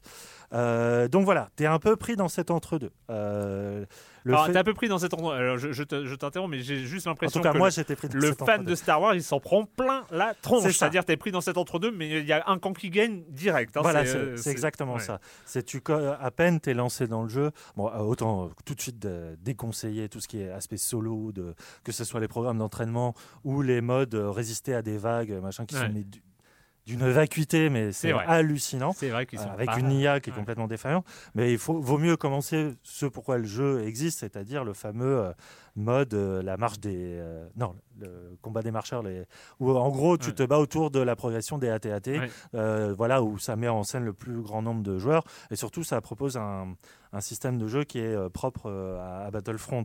Et effectivement, tu ne peux que concéder l'efficacité de purement technique euh, du jeu dans la première heure. C'est-à-dire que non seulement tu retrouveras toute la on va dire le, le vocabulaire Star Wars, que ça soit euh, les lasers, les, les bruits de piou piou, euh, va- Les même les, les ambiances sonores. les, les TIE Fighters, euh, Ouais. les ATT, euh, les euh, quadrupèdes, euh, Voilà. les machins. Enfin voilà. L'architecture des, euh, des, des batailles, euh, voilà, Ouais. ça, ça marche hyper bien. Il n'y a rien à dire. C'est très très beau. C'est euh, très instinctif. Le sound design est, est, est- est très euh, palpable, si j'ose dire. Ouais. Euh, tu, tu- tu es dans une bataille de masse. Tu es vraiment au milieu d'un conflit qui te dépasse un peu. Et euh, là-dessus, Dice confirme qu'il sait faire ce côté euh, grand Barnum, euh, voilà, Ouais. Apocalypse Now, quoi, enfin, charge wagnérienne, voilà. Après, c'est là où tu décides d'abandonner euh, tout avis critique et, ou d'avis de, de, de, de- de fans de multi à la Battlefield. Parce que pour moi, c'est là que le divorce se passe. C'est-à-dire qu'au bout d'une heure, passer le spectacle, quand tu as fait 3-4 fois la même map, euh, qui comme j'ai dit, il n'y en a pas beaucoup. En plus que euh, j'aime pas trop critiquer les, le- les politiques marketing, mais là, euh, les- le coût des DLC à 50 euros pour avoir toute l'année des nouvelles bases, ça, ça fait d'autant plus mal parce Ouais. que tu te retrouves vite limité là dans l'état. Même si Grand Prince, ils nous ont offert gratuitement une nouvelle carte et un nouveau mode de jeu. Passer cela, j'avoue que moi, je, je- je- je trouve le jeu assez d'un- ennui assez profond très très vite. Ouais. Euh, Moi, c'était mon problème aussi. hein, ouais. C'est euh, Mm. parce que c'est là où ça te renvoie à une réalité, c'est que Star Wars c'est un film, ça n'a jamais été, ça s'est jamais prétendu euh, réaliste au documentaire sur ce que peut être une Ouais. bataille. Euh, tu vois, quand le- Lucas fait Hot, il a, euh, enfin, il se doute très bien que tout ce qu'il fait n'a- ne pourrait pas être euh, enseigné dans des écoles militaires, quoi, Ouais. parce que c'est purement graphique.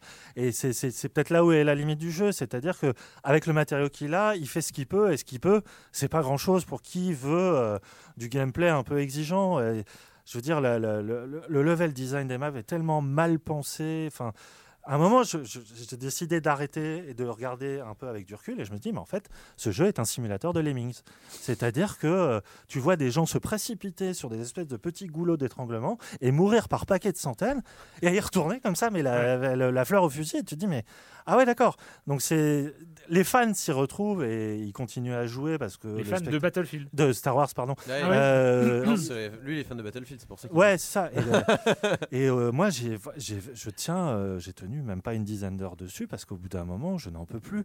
Il y a, je trouve le système de progression mais, euh, mais extrêmement limité. Euh, la customisation est, est quasi inexistante. Euh, tout ce qui est sniper, grenade, coups spéciaux, enfin c'est- je trouve ça euh, je trouve ça vraiment vraiment raté quoi ils avaient un Ouais. truc enfin, en plus Dice quoi tu, tu, tu dis ok vous avez la pression du grand public vous devez ouvrir votre gameplay euh, Est-ce que le tu crois pas que Disney leur a mis la pression sûrement mais très très sûrement Mais en même temps, ils ont pas tant ouvert. que- Enfin, moi, pour, pour moi n'étant pas un joueur de Battlefield. Pour le coup, euh, je suis plus, même si je suis pas un grand fan de Star Wars, je suis plus, euh, NBA 2K en vrai, toi. hein. Non, mais ça va. hein. Euh, non, mais par exemple, moi, j'ai passé énormément de temps sur, euh, sur le mode Star Wars de Battlefield 1942 à l'époque. Enfin voilà, ils, avaient- fait, il y avait un mode Star Wars euh, fait par, par, des, par la communauté et j'ai passé des heures et des heures sur ce, sur ce mode Star Wars. Donc bon, voilà, je, je suis pas non plus complètement étranger au truc.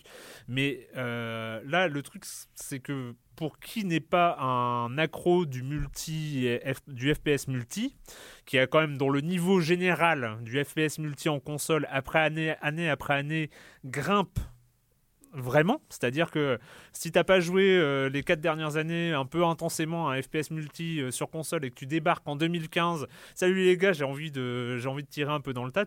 Moi, ça a été mon expérience. J'ai souffert, j'ai vraiment souffert parce que je suis je suis mort, je suis mort, je suis mort et remort et euh, j'arrivais en avant-dernière place du, du tableau à la fin de à la fin de chaque Ouais, session. bah C'était un peu vexant. Et, et, et, et le truc, c'est que euh, bah, du coup, le, tout le reste, je- j'en profitais pas des masses. Enfin, Après, je pense que d'un point de vue du game design, il y a des moyens plus intelligents de, d'intégrer les nouveaux joueurs, euh, même sur un, genre entier, avec des mécaniques de comeback, euh, des, euh, des aides euh. Tu vois, là, pas, moi j'ai toujours trouvé ça complètement dingue, qu'à l'heure actuelle, il y a un système de progression dans les FPS et que finalement, les joueurs les plus forts soient récompensés pour être forts et sont encore plus forts. J'ai toujours trouvé ça très étrange. Après, certes, euh, gagner des points d'expérience, même quand on perd, ça permet d'augmenter et de, de prendre aussi euh, de- des points. Mais pour moi, si le- un jeu était bien conçu, les mecs les plus forts qui trustent les classements, ils devraient avoir des handicaps et les joueurs les plus faibles devraient être. euh, C'est pas ça. euh, Ah je non, sais, non, c'est l'exact contraire. mais hein. moi, moi, je, enfin, ça, Ouais. mais ça existe depuis longtemps ce système-là dans le FPS et j'ai toujours trouvé ça bizarre. Mais bon. Ouais. Mais oui, mais je, je suis absolument d'accord avec toi. Et dans Call of, c'est assez euh, flagrant. Euh, dans Battlefield, justement, je trouve que ça l'était moins parce que le jeu, euh, comment dire, récompensera beaucoup plus quelqu'un qui sait jouer en équipe que quelqu'un qui sait jouer bien. Ouais. Et là, dans Battlefront, c'est t'as même pas ce questionnement-là, quoi. C'est vraiment, on te livre un, on te livre une reproduction d'un film et avec un minimum de spectaculaire, un minimum d'efficacité, voilà. Mais euh, tu vois, le- tout ce qui est qui peut naître, euh, tout ce qui est gameplay émergent, de- Mhm. tout, tout ce que Dice a réussi à faire avec sa- ses autres Mhm. jeux, là, est complètement existant. Mhm. Je veux dire, l'utilisation des véhicules ou des vaisseaux, enfin les vaisseaux. Je veux dire, euh, j'étais en train de pleurer en me disant, mais rendez-moi X-Wing versus TIE Fighter.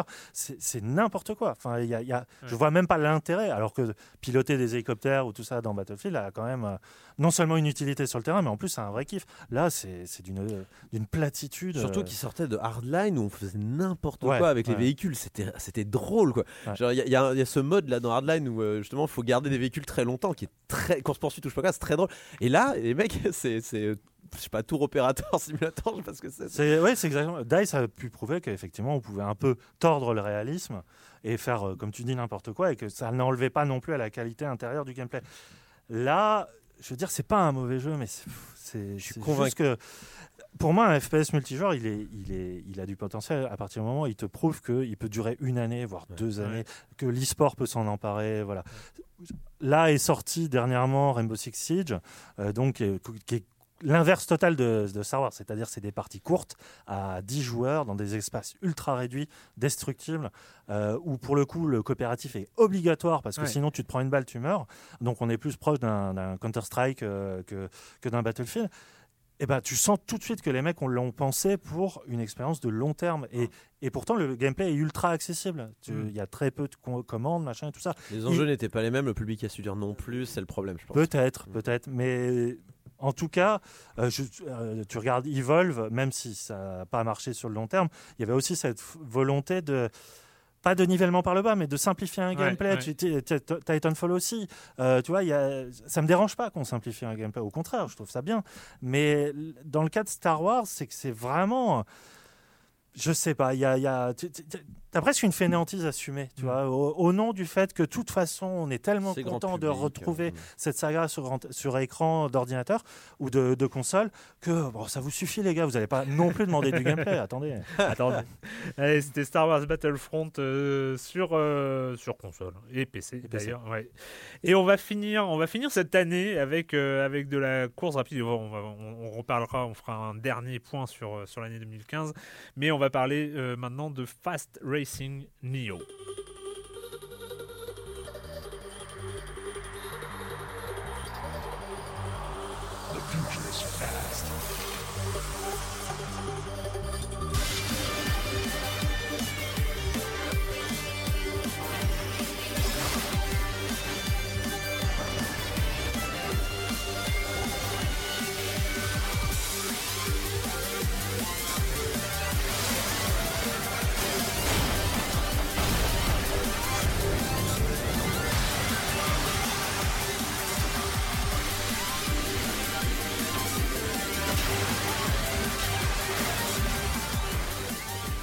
Donc ça va vite. Hein, Hashtag ça va vite. en, en- en gros, ça va vite. En gros, on est sur du F0 Wipeout. euh, Voilà. tu as tout à fait euh, défini ce qu'est euh, Fast Racing. Eh bien, Neo. merci Coran. C'est à mi-chemin en effet entre Wipeout et F0. Euh, F0 pour le côté euh, très très très rapide euh, de, de- de- du jeu de course. Wipeout pour le côté euh, tracé un peu rectiligne malgré tout. Euh, mais dans l'ensemble, une petite euh, prouesse technique de ce studio allemand, Shinen, hein, euh, qui, euh, qui a été connu pour faire. ah, voilà, ils avaient fait un, un shoot'em up pour la Wii U euh, au début du lancement de la console. euh. mais ces mecs viennent de la démocène. Et, euh, et c'est pour ça que Et le ça jeu- se sent. et ça se sent parce que le jeu pèse 500 mégas. et c'est un des jeux les plus beaux de la Wii U. Bon, alors ça reste de la Wii U, hein, mais euh, c'est quand même impressionnant d'un point de vue graphique. Euh, les effets euh, de blur quand on accélère sont quand même euh, classieux. euh. C'est à, Eh. c'est à 30 ou euh, 60 Ah, c'est du FPS? 60 FPS Ah, constant, mon cher ami. Il y a Digital Foundry, donc ce site d'Eurogamer qui euh, compare absolument tout, hein, euh, n'importe quoi. Ils ont, ils ont, euh, alors, ils ont, ils ont comparé et regardé les FPS. Ouais, non, c'est constant, 60 FPS constant. À deux joueurs, allez, ça, ça baisse un peu. Puis à 4, bon, ça va toucher dans les 30. Mais dans l'ensemble, il- dans l'ensemble, il disait que quand même. Ce jeu Fast Racing Neo était une petite prouesse technique et que, et que c'est rare dans la Vive la démocine. Vive la démocine. Et donc, euh, pour parler un peu du jeu quand même, euh, donc Fast Racing Neo, voilà, c'est un petit jeu de course et euh, fatalement, il est beaucoup regardé de la part des fans de Nintendo puisque ça fait à peu près 11 ans qu'on attend un nouveau F0 sur console. Et euh, du coup, euh, on a un petit, on a un petit, euh, ça serait bien qu'il soit aussi bien que F0. Évidemment, c'est pas vraiment le cas. il a ses petits défauts. Donc, comme je l'ai dit, les, les, les, les, les courses, enfin les tracés des circuits sont assez rectilignes. Donc, on n'est pas dans du F0 où on pouvait avoir des chicanes Ouais. à 180 degrés euh, où il fallait euh, se réagir au quart de seconde euh, pour y arriver. Il n'y a pas cette agressivité qu'on pouvait avoir dans F0 où vraiment on pouvait se mettre des coups de coude pour virer le mec. On était 30 sur le circuit, on était récompensé si on tuait des mecs. Donc là, là, pas du tout. Le seul moyen d'attaquer les, les gens qu'on croise sur la, notre route, on- sachant qu'on est que 10, c'est vraiment de leur de mettre un coup de boost et de leur rentrer dans le derrière. Et euh, la principale feature de ce jeu, euh, c'est euh, son système de couleurs en fait. Donc un peu comme dans un Ikaruga par exemple, on Mm. peut on peut changer de phase. Donc on peut soit être orange, soit bleu. Et en appuyant une simple touche, une simple pression sur une touche, on change de couleur. Et sur le sol, il y a des bandes orange ou bleu. Si vous êtes de la bonne couleur, boost. Accéléré. Et si vous avez de la mauvaise couleur, là ça vous ralentit à fond, voire vous passez à travers Ça me certains fait tellement peur, j'y arrive tellement pas dans Ikaruga. Ikaruga, et Ikaruga reste pour moi une sorte d'immense frustration. De, de, je sais pas, un pro- un- c'est un problème psychomoteur Ouais. pour moi. euh, Il a sorti sur Steam en plus. Donc. Voilà, un, Je vais t'apprendre. psychomo- euh, psychomoteur euh, chromatique. Enfin voilà. Bon, il y, euh, a- il y a quand même moins de, il y a quand même moins à gérer ses phases que dans Ikaruga, je rassure Ouais. euh, le monde. Et donc c'est, euh, mais bon, parfois, euh, voilà, vous aurez euh, par exemple des tremplins comme dans F0, où parfois vous avez des tremplins qui vous envoient haut dans le ciel et pour, euh, bah, des fois sauter car- une portion de terrain ou machin. Là, des fois, c'est carrément obligatoire. Euh, Vous avez un tremplin. Si vous ne le prenez pas, vous tombez dans le trou. Et le tremplin est orange. Si vous étiez bleu, eh ben, vous êtes dans l'eau. Et puis, euh, tant pis pour vous. Mais ce n'est pas aussi punitif qu'un F0 puisque vous réapparaissez euh, un peu, un peu en amont euh, de la course euh, et avec euh, la moitié de votre jauge de boost remplie. Cette jauge de boost d'ailleurs qui vous fait vraiment aller très vite et qui se remplit en attrapant des petites boules qui sont disséminées ça et là sur le terrain. Souvent le, le, design des circuits va vous forcer à faire un choix. Est-ce que vous allez optimiser votre trajectoire ou est-ce que vous allez tenter d'attraper des petites boules qui se situent pas du tout à la corde mais vers l'extérieur du virage? Le- les circuits proposent aussi de temps en temps des, des, des passages alternatifs, euh, plus ou moins euh, dissimulés. Euh, par exemple, à un moment donné, voilà, le, le terrain s'arrête, vous êtes en l'air, vous gérez votre chute et vous pouvez carrément faire un gros crochet vers la droite parce qu'il y a une autre rampe qui Mm. peut vous accueillir et qui peut vous faire prendre un petit euh, un passage, soit pour récupérer du boost, soit pour euh, voilà euh, couper. Ça dépend des circuits évidemment. Et puis, euh, et puis voilà. Donc dans l'ensemble, c'est très très solide. C'est un peu austère malheureusement euh, parce qu'on sent que c'est pas non plus un jeu euh, très grand budget, mais le contenu est là. On a euh, 16 circuits euh, avec euh, voilà les environnements classiques. Le monde Puis c'est un genre, c'est un genre qui n'est pas surreprésenté. Exactement. Euh, et non, mais c'est- ouais. C'est quand même un genre. Voilà, c'est euh, le genre de, qui a lancé la PlayStation. C'est euh, un, genre mythique euh, F0 Bah ouais, qui a fait euh, les beaux jours de la Super NES. la Super euh, NES, ouais. euh, et c'est pas un genre surreprésenté. Hein, c'est euh, donc ça fait du bien de, de revoir ça. ça fait du bien et comme on attend F0 ça peut être un palliatif intéressant donc euh, en plus il est pas trop cher 15 euros sur l'eShop euh, avec un petit mode local euh, à voir Euh, de toute façon c'est jamais le local qui est le plus intéressant Ouais. dans ce genre de jeu là et un mode online alors j'ai pas eu l'occasion d'essayer le mode online mais euh, bon j'ai pas j'ai pas lu d'article qui disait oh là là le mode online quelle catastrophe Donc voilà, si euh, F0 vous manque, n'hésitez pas, c'est toujours bon à prendre. C'est sur Wii U. Et, euh, et puis on va finir cette année euh, 2015 avec, allez, allez, on va pas en faire euh, 12. euh, alors, je précise que sur les forums de Silence on Joue, il y a, il y a le, le top des, euh, des, des auditeurs hein, qui sera révélé en début d'année prochaine. Avec un vote Euh, avec un vote, vous pouvez euh, aller sur les forums et euh, balancer votre top 10 et il sera comptabilisé avec euh, le prix des auditeurs de Silence on Joue aussi, un prix spécial. où, voilà, vous pouvez aller, euh, voilà, c'est sur les forums, les excellents forums de Silence on Joue. Euh, où je suis pas allé ces deux dernières semaines, j'avais, j'avais, j'avais un, je culpabilisais trop. C'est super. je voulais pas savoir ce qui se disait. C'était, horrible, j'avais pas envie. Est-ce qu'il est mort Vous êtes allé voir sur son compte Twitter c'est ça. Mais en plus, c'était. bref, j'ai honte. A, posteriori, je me trouve très con, mais euh, je, je sais que c'est ça qui s'est passé. Quoi. Euh, bref, euh, allez, votre, votre top 3 de l'année, même si tu as déjà spoilé une bonne Ouais, partie, désolé, Yann, vas-y dans l'ordre. Donc du 3 au premier, Ouais. c'est ça. Euh, donc troisième, euh, c'est vraiment du coude à coude. Euh, The Witcher 3, donc de CD Projekt, qui... et moi, je le récompense déjà pour le simple fait que c'est peut-être le seul triple A qui est allé au bout de ses promesses, qui a pas fait de la, qui a fait une énorme promo, mais qui n'a jamais été mensongère. Et pour moi, c'est complètement inhérent à l'ADN de son studio et donc à l'ADN des jeux eux-mêmes.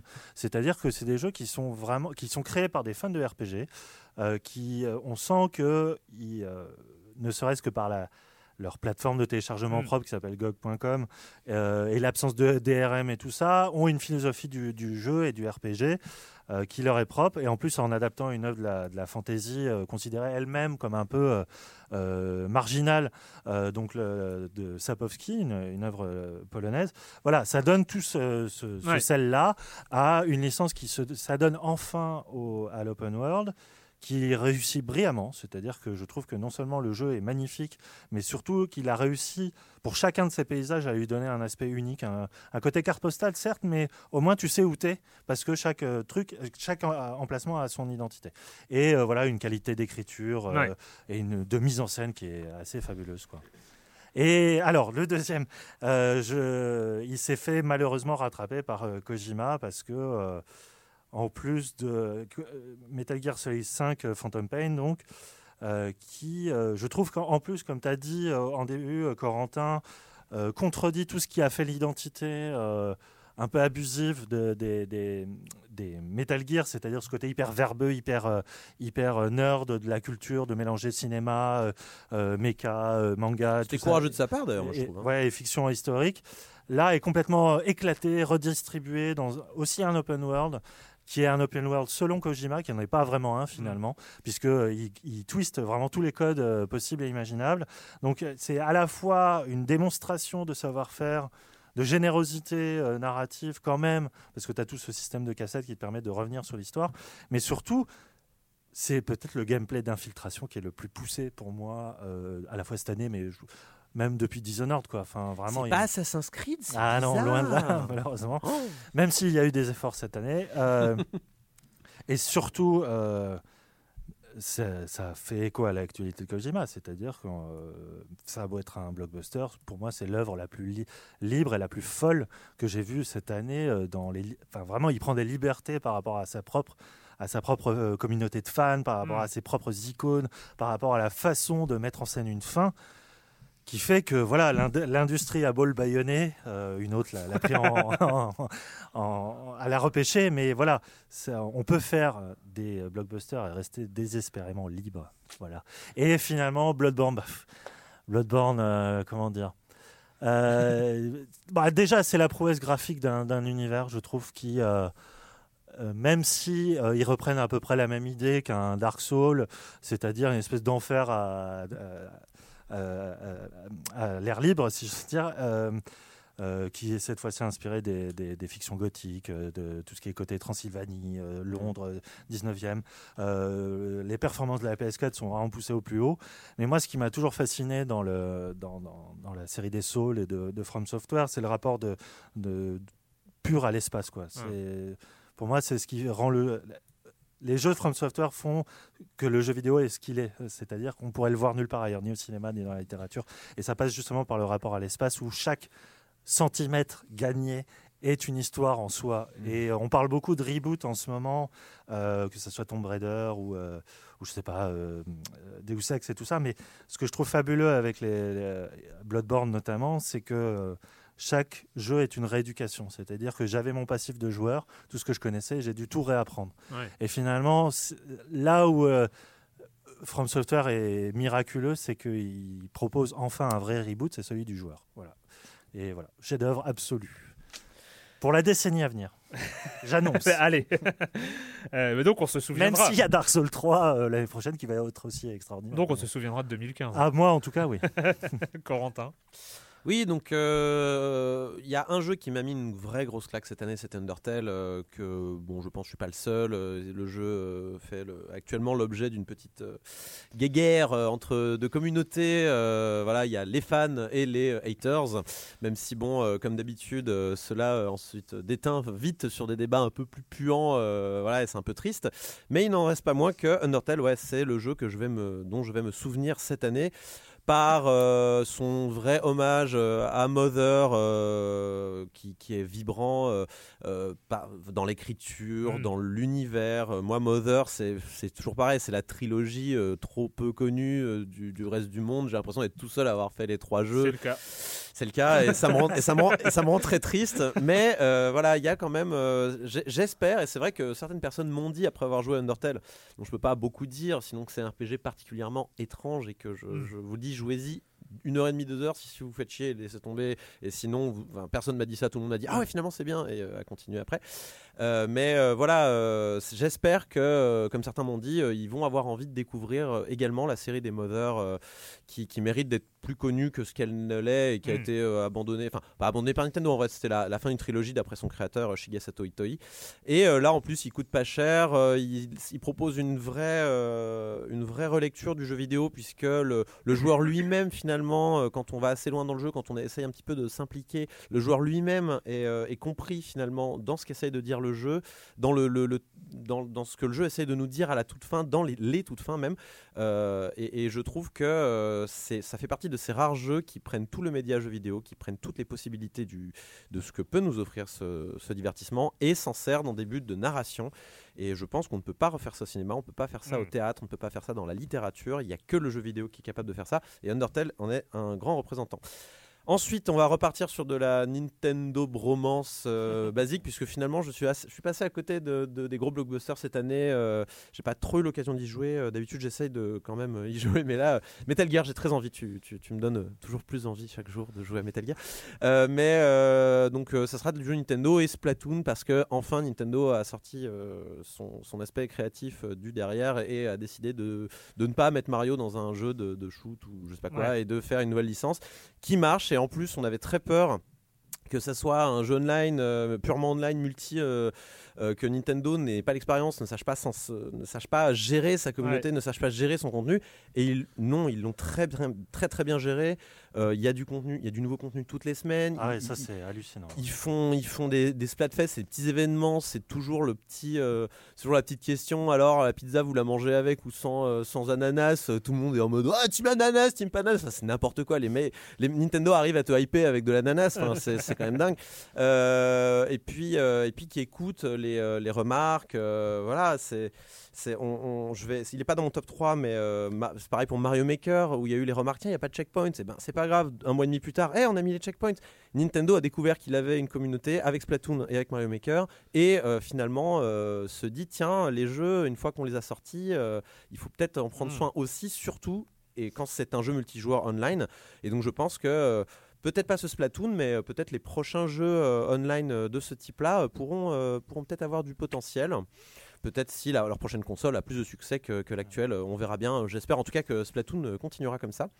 Et, euh, et puis mon dernier jeu, alors euh, j'ai dû re- remonter jusqu'à février pour euh, trouver mon troisième jeu, mais si quand même, c'est Majora's Mask 3D sur 3DS. Ah Parce que bah, c'est mon jeu favori de tous les temps, que c'est le meilleur Zelda à mon sens, que c'est euh, une façon de raconter des histoires. Ce que tu disais euh, tout à l'heure par rapport à Fallout 4, de, de, de, de- de cette euh, sève narrative qu'on peut trouver un peu sur les murs des, des univers qu'on visite, et ben c'est exactement ça, sauf que de la sève, il y en a partout là dans Majora's Mask. C'est une narration complètement diffuse, apocalyptique, crépusculaire, incroyable, qui est complètement passé inaperçu le jour où il est sorti en 2000 parce que y a une... la PlayStation 2 est sortie à ce moment-là, donc tout le monde, Ouais. plus personne n'en avait rien à faire de la N64. Et c'est bien dommage parce que c'est le, c'est le Zelda euh, à contrainte. Euh, Aonuma euh, n'a pas eu le temps de le faire. Il a eu un an. Miyamoto lui a dit Oui, bah, amuse-toi, va faire ton Zelda, t'as as un an. Ah, non, d'accord. Donc, oui, ça reprend plein d'assets de Karina of Time. Oui, il n'y a que 4 donjons. mais waouh, quel donjon c'est Pour moi, c'est c'est le Zelda avec les meilleurs donjons. Le dungeon, le dungeon design est incroyable. Ça demande. C'est un Zelda très difficile, très exigeant. Et donc, quand un jeu arrive aussi bien, et surtout une série que j'adore comme Zelda, arrive aussi bien à mêler narration, là où il est plutôt faible d'habitude, et, euh, et euh, comment ça s'appelle, euh, et game design, euh, donc level design et tout ça, et ben pour moi, voilà, c'est- un Zelda, euh, c'est un Zelda à la fois unique et, euh, et incroyable. Et ce qui est magnifique, c'est que ce que Aonuma a vécu dans la vraie vie en tant que designer le fait vivre aux joueurs par cette pression du temps. Ouais, c'est Euh, vrai, qui- exactement. C'est cool, quoi. Enfin, C'est vrai. Le jour sans Donc fin. tu viens de euh, nous citer un jeu de 2000 pour ton best-of de 2015. euh. C'est super. Un remake. Il est euh, tellement bien remaké sur Il est tellement bien 3DS remaké, que et avoue, tu n'y pas tu n'y avais pas joué en 2000, donc euh, voilà. Mais Donc non, c'est- mais c'est une blague. Je- Non, non, non, mais euh, c'est- c'est. Bon, quand- des fois, il y a des bons remakes aussi, et celui-là, en plus, c'est très joli, donc euh, autant y aller. Et moi, je ne vais pas euh, répéter euh, ce que tu as dit, Yann, euh, sur euh, un de mes top 3 qui est euh, The Witcher. Parce que voilà, c'est aussi. Enfin, c'est de ces jeux où on se dit c'est pour ça qu'on joue, en fait. C'est euh, pour euh, avoir le côté épique incroyable cette exploration enfin cette beauté ce... et il y a un cheval en plus donc euh, voilà et, euh, et- non mais voilà on, on rentre dans l'aventure euh, comme ça c'est c'est super fort c'est super carré moi j'ai été euh, j'ai été euh, complètement happé et, euh, et ça a été un vrai euh, une vraie un vrai plaisir. Enfin voilà je, je- y a- y voilà il y a- y a- qu'on, qu'on- c'est, c'est le genre de truc qu'on on regrette pas. Ça fait, ça fait euh, 15 ans qu'on on bosse, enfin comme moi, je- j'écris sur le jeu vidéo. Et voilà, a- c'est le t- genre de truc qui te fait dire bon bah c'est bon, c'est reparti pour 15 ans, c'est bon, je vais pas m'arrêter là. et, euh, et on peut, euh, on peut toujours continuer à vivre. Après, c'est, après ce qui est génial, c'est d'avoir euh, ce, ce système de monde ouvert qui a été tellement bien compris et bien utilisé par, euh, par CD Projekt. Ils n'ont pas fait les choses à moitié, ils l'ont fait bien euh, parce que c'était voilà, c'était le premier vrai, euh, vrai monde ouvert pour The Witcher. Donc euh, il y avait un- il y avait un potentiel de se casser la gueule qui était quand même assez énorme. Et, euh, et ils ont fait les choses bien de bout en bout. Et, et c'est c'est un vrai, une vraie. Je sais pas si c'est une surprise parce que je- j'en attendais beaucoup, et, mais voilà, quand on en attend beaucoup et qu'on n'est pas déçu, c'est c'est vraiment, c'est vraiment impressionnant. le l'autre jeu c'est Her Story. Euh, Her Story, peut-être parce que je l'ai fait dans les pires conditions de l'univers. C'est-à-dire j'étais quand même sur mon portable avec un casque hein, quand même, faut pas déconner, mais euh, et au bureau. j'étais là, euh, j'avais un peu de temps et je me suis lancé là-dedans. Et en fait, pendant trois heures, hein, euh, j'étais plus là, j'étais euh, j'étais ailleurs et, j'étais ailleurs juste avec un moteur de recherche, juste avec un moteur de recherche et le fait de rentrer des mots et, et de trouver des vidéos et de et, d'écouter les vidéos, de les réécouter, de de- de- de- d'essayer de deviner quel est le mot suivant et avec c'est peut-être aussi pour ça que je, je vais faire un parallèle avec les mondes ouverts, mais ce, qui, ce que ce pourquoi j'adore les mondes ouverts, c'est cette impression de liberté, cette impression totale de liberté. Et Her Story, eh ben, c'est la première fois que euh, je, je sens que c'est pas qu'une impression de liberté. C'est-à-dire que Sam Barlow a fait un jeu où on a la totale liberté. C'est-à-dire que euh, faut savoir quand même, et j'ai fait l'expérience en relançant le jeu à partir de zéro, c'est que si on met les bons mots-clés, on a accès au dénouement de l'histoire en un, en un seul mot. C'est-à-dire que si on met par hasard, il n'y a aucune chance qu'on le fasse par hasard et tout ça, mais si on met le bon, euh, je vais pas le spoiler quand même parce que ce serait très très méchant, mais, mais, mais, mais si on met le, le bon terme qui est même pas un nom propre, qui est même pas un nom propre, c'est c'est un, c'est un mot, et, et ben on a tout de suite le dénouement de l'histoire. Le mot-clé, c'est C'est-à-dire- DLC. C'est-à-dire que euh, il fait confiance. Enfin, voilà, Sam Barlow nous donne le truc et il nous fait confiance. Voilà. jouez à votre manière, euh, explorez le truc à, de, à votre façon et, faites-le. Et moi, je, voilà, c'était pas dans des bonnes conditions, c'était pas dans les conditions idéales pour jouer, mais euh, été euh, complètement happé et, j'ai trouvé le côté inédit, absolument inédit de la manière de jouer. Enfin, aujourd'hui en 2015, c'est tellement rare que euh, c'est même pas un genre qui a été détourné, c'est un truc jamais vu. Et l'actrice est absolument excellente. Excellent. Alors que le FMV nous a habitués dans ces longues années d'agonie, notamment, à des très Oui. mauvais acteurs. C'est vrai. Et là, pour le coup, elle est géniale. Et enfin, et enfin, euh, je ne peux pas ne pas le citer parce que c'est aussi une énorme claque, c'est Life is Strange, euh, qui est euh, bon voilà, c'est peut-être c'est peut-être ses défauts. Il en a qui qui en font être un- une œuvre complète et euh, avec une proposition euh, là aussi euh, très ambitieuse, très inattendue et qui qui est pour moi une réussite absolue malgré tout ce que j'ai et on en, a reparlé au moment de la, sortie du, cinquième épisode qui euh, moi m'avait un peu désarçonné euh, un peu pris à l'envers euh, voilà.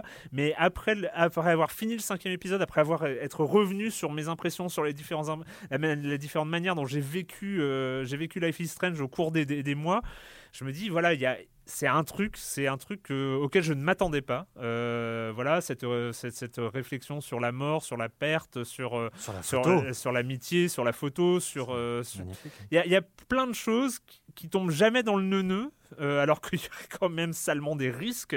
Et, euh, et Moi, je, je sais que je suis un peu plus tiède sur Life is Strange, mais si Life is Strange a réussi quelque chose, à mon sens, c'est d'attendre un 2 avec impatience. Mais pourquoi pas euh, je, je suis d'accord. Je, je l'ai aussi fini très tardivement pour euh, tout vous dire. Je l'ai fini cette semaine et c'est vrai qu'il euh, pendant longtemps il n'était pas dans mon top, mais là il, est remonté en flèche. Euh, effectivement, tu dis le cinquième un peu déstabilisant et beaucoup le dé- disaient qu'il était décevant. Moi, je trouve pas quoi. Enfin, c'est d'une cohérence absolue avec l'esprit de ce qu'a voulu faire Dontnod quoi. Et je- non, c'est une vraie réussite quoi. Ouais. Presque plus que Remember Me euh, dans l'ambition oui, de oui. ce que peut être la, la narration quoi. Ouais, ouais. Et, et puis voilà ce choix de parler de la, de la post-adolescence, de l'entrée en- dans l'âge adulte, qui est une thématique vue et revue euh, tout le temps, mais là, ils l'ont pris euh, d'une manière tellement Moderne. Moderne, réelle. Enfin voilà, ils ont pas pris, euh, c'est pas des, c'est pas de la symbolique, c'est euh, voilà, C'est des gens qui vivent en fait ce qu'ils disent dans leur jeu et ça se sent et euh, c'est un jeu résolument ancré dans son époque et ça c'est vraiment une réussite du côté de Life is Strange. Et pour le coup, voilà, si j'avais un jeu de l'année, ce serait, ce serait celui-là. Et ben, on va finir, on va finir cette dernière émission de, de l'année. Ouais, on a plus de temps, on a plus de temps. Oui, Mathilde, on arrête, on arrête, d'accord. On va finir avec la question rituelle à laquelle vous n'allez pas échapper. Et quand vous ne jouez pas, et quand vous ne jouerez pas pendant ces vacances, euh, qu'est-ce que vous faites? Qu'est-ce que vous ferez, Corentin Bah, euh, ce que j'ai fait plutôt, puisque euh, j'ai fini Mister Robot il y a pas si longtemps, qui Ouh. est une série euh, télévisée américaine par euh, Sam Esmail et dont le rôle principal est joué par Rami Malek, que vous aurez déjà vu dans Until Dawn, n'est-ce pas? J'ai oublié le nom du personnage, mais ses grands yeux, vous pouvez pas les rater. Et donc ça raconte l'histoire d'un hacker un petit peu, bah, pas, pas un petit peu complètement, un hacker un petit peu autiste hein, quand même, qui, qui voilà, travaille dans une boîte de sécurité informatique tout à fait classique, mais euh, qui, qui a ses Classique, mais qui s'appelle Evil Corp. non, alors Attention c'est pas tout à fait vrai. Il bosse dans une Oui, boîte de oui, sécurité qui bosse pour Evil Corp. Qui. Evil Corp, c'est euh, c'est le Google méchant. hein, c'est euh, voilà, il a des, euh, des filiales partout. Il va, il va, il a des, c'est une espèce de société tentaculaire, es- espèce d'image du capitalisme de la Silicon Valley complètement euh, exacerbée. Et je finis vite. Regardez, c'est très bien, euh, mais ça part en couille. C'est c'est justement pour ça que c'est très bien. Oh oui. Ah bon Euh, Pas d'accord. Non, non, mais c'est bien, grave. vous n'êtes ça pas d'accord aujourd'hui, c'est formidable. Yann, euh, été au cinéma. J'ai été voir Le Pont des Espions de Steven Spielberg. Bon, vous en avez sûrement entendu parler. Oui. Euh, fiction qui se passe durant la guerre froide où Tom Hanks joue un avocat qui tente euh, désespérément de d'avoir un procès équitable pour un espion euh, russe euh, sur le et qui est obligé même de partir jusqu'à Berlin euh, alors d- découpé en deux. Euh, ben moi Spielberg j'ai toujours aimé ce cinéaste parce que je trouve que c'est pas malgré tout ce qu'on peut en dire c'est quelqu'un qui a au sein d'Hollywood a su évoluer vers des identités euh, enfin, qui n'a jamais réussi à tenir en place euh, qui a commencé avec des, des œuvres très grand public comme euh, E.T. Jurassic Park qui a eu sa période sombre à partir du Soldat Ryan et qui là depuis on va dire euh, euh, Cheval de guerre et Lincoln revient à une espèce de classicisme tout à fait fordien, c'est-à-dire euh, beaucoup de dialogues, des plans très posés. Effectivement, Spielberg vieillit et il, s'assagit comme Clint Clint Eastwood. Ça n'empêche que son cinéma est absolument nécessaire en ces temps de cynisme parce que c'est d'un humanisme qui n'est pas neuneux, mais qui est au contraire euh, très très bien pensé. C'est euh, une œuvre euh, magnifique qui fait écho à la, à la- à la modernité. Et Tom Hanks, je suis très content de le revoir parce qu'il est absolument génial. Je fais vite, voilà. D'accord, merci. Euh, bah moi pour ma part, je vais pas, euh, je vais pas parler de choses que je ne vois pas parce que le seul truc nouveau c'est Toy Story 3. Bon, j'ai pas, hein, Ouais. c'est, oui, c'est pas terrible. Euh, bref, non, je voulais juste dire que voilà, c'était la dernière émission de Silence en Joue. Non, pas la dernière en absolu, euh, paniquez pas, mais euh, la dernière émission de. Tu peux venir chez nous. Ouais, Je la te- dernière, le dernier, le dernier Silence en Joue enregistré au 11 rue Béranger. Euh, ça fait tout drôle hein, parce que 9 saisons euh, de Silence on Joue qu'on a enregistré là, euh, Silence on Joue euh, a, vu le jour euh, dans ce studio euh, il y a 9 ans. Et euh, moi ça fait 16 ans que j'y bosse et, euh, voilà maintenant on va déménager. Alors on n'a pas de studio là où on va donc euh, il va falloir que je trouve un studio mais bon il paraît que nos, confrères euh, voisins euh, maintenant de l'Express en ont un où on trouvera de toute façon euh, on trouvera de toute façon un endroit où enregistrer euh, Silence on Joue. Euh, et voilà, c'était juste pour dire que ça a fait euh, tout drôle d'avoir euh, ce dernier Silence on joue du 11 rue Béranger. Et puis, euh, alors je sais pas euh, quand est-ce qu'on va se retrouver à la rentrée, le plus tôt possible de la rentrée, je vous le promets. Euh, mais euh, ben, d'ici là, euh, bah, bonnes vacances à tous, joyeux Noël et euh, bonne année, bonnes quoi. fêtes et tout ça. et, euh, et puis encore une fois, merci Mathilde euh, pour la technique. Et nous, on se retrouve très bientôt ici même pour parler de jeux vidéo. Ciao.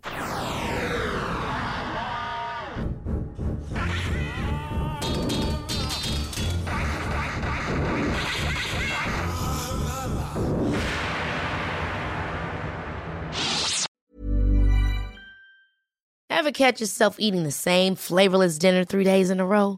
Dreaming of something better? Well, HelloFresh is your guilt free dream come true, baby. It's me, Kiki Palmer. Let's wake up those taste buds with hot, juicy pecan crusted chicken or garlic butter shrimp scampi. Mm. Hello Fresh. Stop dreaming of all the delicious possibilities and dig in at HelloFresh.com. Let's get this dinner party started.